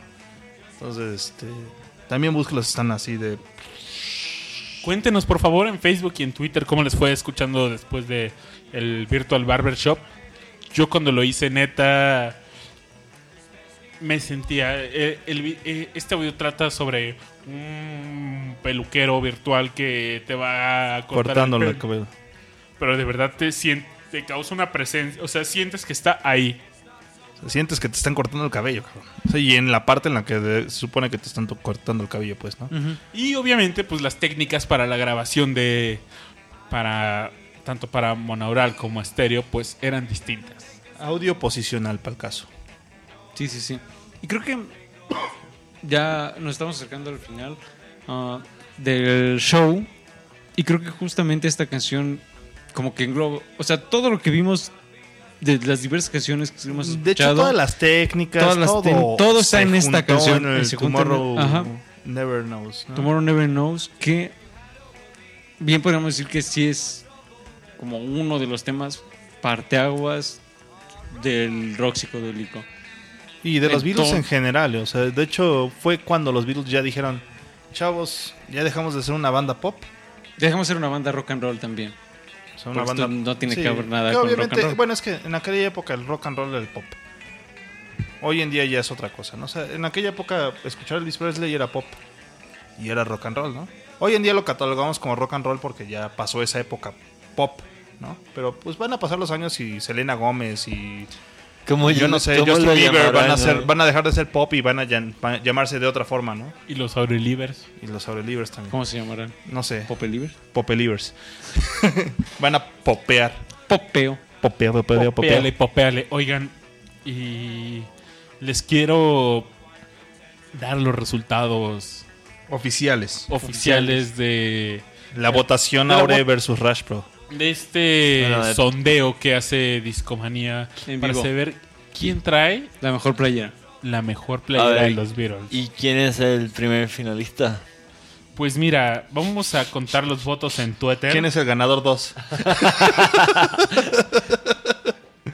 Dicen Aureliano, no importa cuál sea la ocasión, nos dice Julio José Martínez. Y también hay un voto por ahí de Prieto Smashero, Alolan Joaquín. Él votó dos veces, vamos a contarlo solo como uno. Tienes dos votos en Twitter, Aure. Está bien. Y por el otro lado, en Facebook tenemos... ¿Cuántos votos tenía Rash? Tres, ¿no? ¿Cuántos, cuántos votos tiene Peñanito? Uy, uy, uy. ¿Qué sucede, Babis? Te noto Llegó nervioso. un último voto a Facebook. Great School D vota por Rash. Chicanator Flores vota por Rash. Omar Manuel dice, ahora soy tu fan. En serio, pero su voto es para Rash. Ajá. Pero Vic Borja dice Aure. Vic. Vic siempre cambiando Es el un mundo. empate, ¿no? Es un empate. Es un empate, chavos. Entonces, ¿qué, qué les parece que la encuesta siga abierta? De aquí al siguiente programa. De aquí al siguiente programa y veamos que de hecho va a ser este ventaja para los locales porque yo no voy a estar, chavos. Lamentablemente la próxima semana tengo por cuestiones de trabajo que estar alejado de los micrófonos de Discomanía. Pero voy a estar en el chat apoyándolos con todo el amor y, y cariño que les tengo. Pero bueno, Vas a estar escuchando el... pro- Vas a saber qué es lo que es escuchar el programa del otro lado. efectivamente, que es algo que no pasa porque siempre he estado aquí. Siempre he estado aquí. Bueno, ha, ha habido veces que me han alejado, pero pues no he podido escucharlo, ¿no? Pero esta es la primera vez que sí voy a poder estar lejos y escucharlo. Entonces, los vemos, yo bueno, yo los veo dentro de dos semanas, chavos. No, no dejen de escuchar Discomanía. Sí, Rash siempre volverá. Yo siempre volveré. Dicen por ahí también... Me Oigan, verán volver en la ciudad de la furia. Por ahí dicen que... Que no solamente los Beatles eran más grandes que Jesús, sino también eran más grandes que Cristo Rey. Eso está muy cabrón. Bigger than Cristo Rey. Un saludo allá al brother, Cristo Rey. Oigan, muchachos, pero en general ya eh, prácticamente nos aventamos todo Revolver. No, no, no, no prácticamente. De hecho, nos aventamos todo revolver. Todo. Todito, Todo. chavos. Acaban, acaban de, si no, lo, han- si no lo habían hecho antes, acaban de aventar todo el revolver con nosotros. En compañía de sus amigos de Discomanía. Muchísimas gracias por aventarnos este super 50 aniversario del revolver. Gracias Siendo por la, acompañarnos. la una con cinco minutos del 5 de agosto de, mil, del en su 2016. cumpleaños. En su cumpleaños ya. Ya son 50 años de Revolver. Un gran disco. Les quiero pre- preguntar, para ir cerrando, pues justamente, ¿qué es a ustedes los que, lo que más les ha impactado este disco? Vámonos de derecha a izquierda, mi querido Babasbot. Sé que estuviste escuchando el disco así a lo largo de ayer, hoy. ¿Con qué te quedas tú de, de Revolver? Me encanta. Me quedo con dos cosas. Uno es las citaras. Ujú. Y eh, qué bueno que fue el primero. Y con el segundo que me quedo es con. Pues, Yellow Submarine me encanta. Cómo es- da ese cambio de contexto, ¿no? Sí. Con eso me quedo. Rush. Para mí el Revolver es un pre-White Album. Que, que la verdad es que yo considero el White Album como el mejor disco de los Beatles. Es mi disco favorito. Tanto musicalmente como técnicamente como composicionalmente. Todo, todo el White Album es lo mejor. Entonces para mí, o sea, tomando en cuenta que el White Album es mi mejor disco, el Revolver se me hace el pre-White Album. Pues, o sea, es un preludio a lo que llegó a Va ser el White ¿no? Album. Eh, Que obviamente llegó el Yellow Submarine y pues el Yellow Submarine fue pues una mezcla entre película y soundtrack. O sea, Sí. tenían algunas canciones y después hicieron soundtrack. Y obviamente hay mucha gente que dirá que los Beatles son antes del Sargento Pimienta y después del Sargento Pimienta, pero yo digo que realmente es antes de Revolver y después del Revolver. Es donde se hace el parteaguas. Con lo que me quedo es eso, o sea, es un gran disco. No puedes cansarte de escucharlo. Yo creo que es un tanto en técnica como en innovación tiene mucho que dar. Y siempre que lo reescuchas hay algo nuevo que cachas. Sí. Es algo muy bonito. Richard. Yo, yo me quedo mucho con. con los estilos, con los. cómo, cómo le abrió puertas a, a géneros de música. O sea, a soul, a. a- a- viste, a- de alguna forma llega, sí llega el funk y. Pero sí, o sea, Babas Bot se adelantó a algo que también quiero decir, que son las guitarras, sonidos, instrumentos y técnicas, sí. Creo que, que es un de- denominador común a quien sea que le vayas a hacer esa pregunta. Pero pues sí. De hecho estuvo muy botana porque los Beach Boys, ya habíamos hablado de ellos, del Pit Sounds. eh, dijeron, oye, fue una gran innovación lo que hicimos nosotros. Y los Beatles dijeron, ah, ¿Ah, pues a la par, güey, estábamos haciendo lo mismo, chavo. Ahí te va. Y Eso fue tómala, con el. Sargento Pimienta, ¿no? Sí, o sea, obviamente con quien responden es con el Sargento Pimienta, pero cuando escuchas Los Pet Beatles Sounds- se les adelantan. Claro. Que es justamente eh, está esta, esta anécdota de que cuando Brian Wilson escucha Strawberry Fields Forever, que es una canción que se graba en las sesiones del Sargento Pimienta, ahí es cuando el nerv- nervous breakdown sucede, ¿no? Así ahí se rompe este Brian no Wilson. puedo mejorarlos nunca. Para quien diga que los Rolling Stones eran rivales de los Beatles, Se equivocan, chavos. se equivoca. Si había un rival, O sea, el verdadero rival era Brian Wilson con los Beach Brian Boys. Wi- Wilson con los Beach Boys. Que además, Y no sé si rivales, pero sí. o sea, sí hubo respuestas directas, porque Sí. Pet Sounds es una respuesta a, a Robert Soul. Claro. Y Revolver es una respuesta a Pet Sounds. Y quizás si Y Brian si- Wilson no hubiera siquiera- tenido ese... Ni siquiera fue directa, pues, ¿no? O ¿Tú sea, crees que los Beatles le contestaban a. Yo Sí. creo que yo creo que ellos también andaban en otro rollo, o sea, sí les sí les Sí contestaban, porque además sí lo escucharon, o sea, sí escucharon Pet Sounds. pero no se inspiraron en ellos, pues. Más bien fue Pues ahí está God Only, o sea... Bueno, pues sí, con la no de venimos con Good... No, con... ¿Alguno de los Beatles dio declaraciones sobre. No, nunca. Eso no, ¿verdad? Hasta, o sea, hasta en la Anthology, pero que más bien era así como recordando que, ah, bueno, Pues, ah, pues nosotros es que escuchamos, esta esto. rola y fue el de, ah, bueno, va. Ajá. Pero tanto así como decir, oye, güey, yo me basé en ese disco para hacer estas rolas, jamás. No. Y los, los, los Beach Boys sí dijeron, güey, escuché este pinche disco y quise hacer algo mejor que eso, pues, ¿no? O sea, mi inspiración fue escuchar el Robert Soul, ¿no? Y Sí. quería hacer algo mejor que eso, pues, ¿no? Y que además también, este, por ahí, eh, hace rato en la tardecita estaba platicando justo de esto con, con el buen Babasbot, y era que en el 66, ah, o sea, los Beatles no consideraban como rival único a los Beach Boys, también estaba Bob Dylan, Claro. quien, quien anteriormente, pues, o sea... Era su, su inspiración. Ajá, exacto. O sea, mucho de la, de la lírica de John Lennon está inspirada en el sonido y en el estilo de Dylan, ¿no? Y que Dylan saca este Blondie on Blondie, que es otro gran disco. Grandísimo. O sea, el, en el 66 sí la cosa estaba así como muy, Tuya, muy competida en cuanto a calidad de producciones. Oigan, pues, ¿qué, qué les parece si Ah, no, cerramos espérate, este espérate. programa? Porque nos quedan cinco minutos de transmisión. Ok, nada más que cierre Aure porque no ha dicho Aure que se lleva. ¿Con qué del- me quedo? Yo me quedaría con. Creo que. Si bien Robert Soul es el primer disco que dice así como, bueno, ya no vamos a hacer una colección de singles nada más, sino que ya vamos a darle como cierta cohesión, cierta orden a las piezas, cierta orden a las piezas. Eh, y Sgt. Pepper, yo ahí le agregaría este Magical Mystery Tour, porque esas canciones se grabaron en esas sesiones. Claro. Eh, entre esas dos, como en esa gran explosión y en ese como inicio de Revolver es como esa parte que le da esa cohesión a esas dos partes, ¿no? Esa parte todavía medio folk y esa parte ya completamente psicodélica e incluso ya medio artisticosa. ¿Por qué? ¿Por qué? ¿Por qué? Oigan, pues ¿Por qué?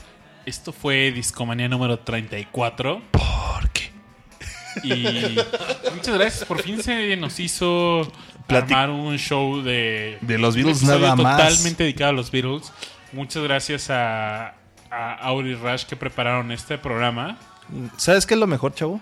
Que no salió Neil Young en este programa. Bueno, ya lo mencionaste. Pero Sí. no importa, Ya no diste salió, cuerda. no salió, no salió, no salió. Es como cuando se cuando ocurre así de cero días con eh, 10 días sin accidentes, ya regresaste a, a ceros el. No, no, todavía no sale porque no hubo música de Neil Young. No salió Neil Young el día de hoy, chavos. ¡Ganamos! Victoria. Muchas gracias. Bueno, salió el tatuaje. Salió el Salió el tatuaje. ¡No! Así tan cerca. Estuvimos tan cerca, Estuvieron chavos. cerca. Oigan, ¿qué les parece si hubo una canción que mencionamos bastante que fue God Only Knows? ¿Sí? Y con esto cerramos, ¿qué le parece? Me parece excelente. Bueno, pues muchas gracias por escuchar Discomanía y este fue el show número 34. Muchas gracias. Nos vemos, Gracias a todos. Bye, bye. Bye. Los, Adiós. Nos, nos vemos la siguiente semana. Hasta luego.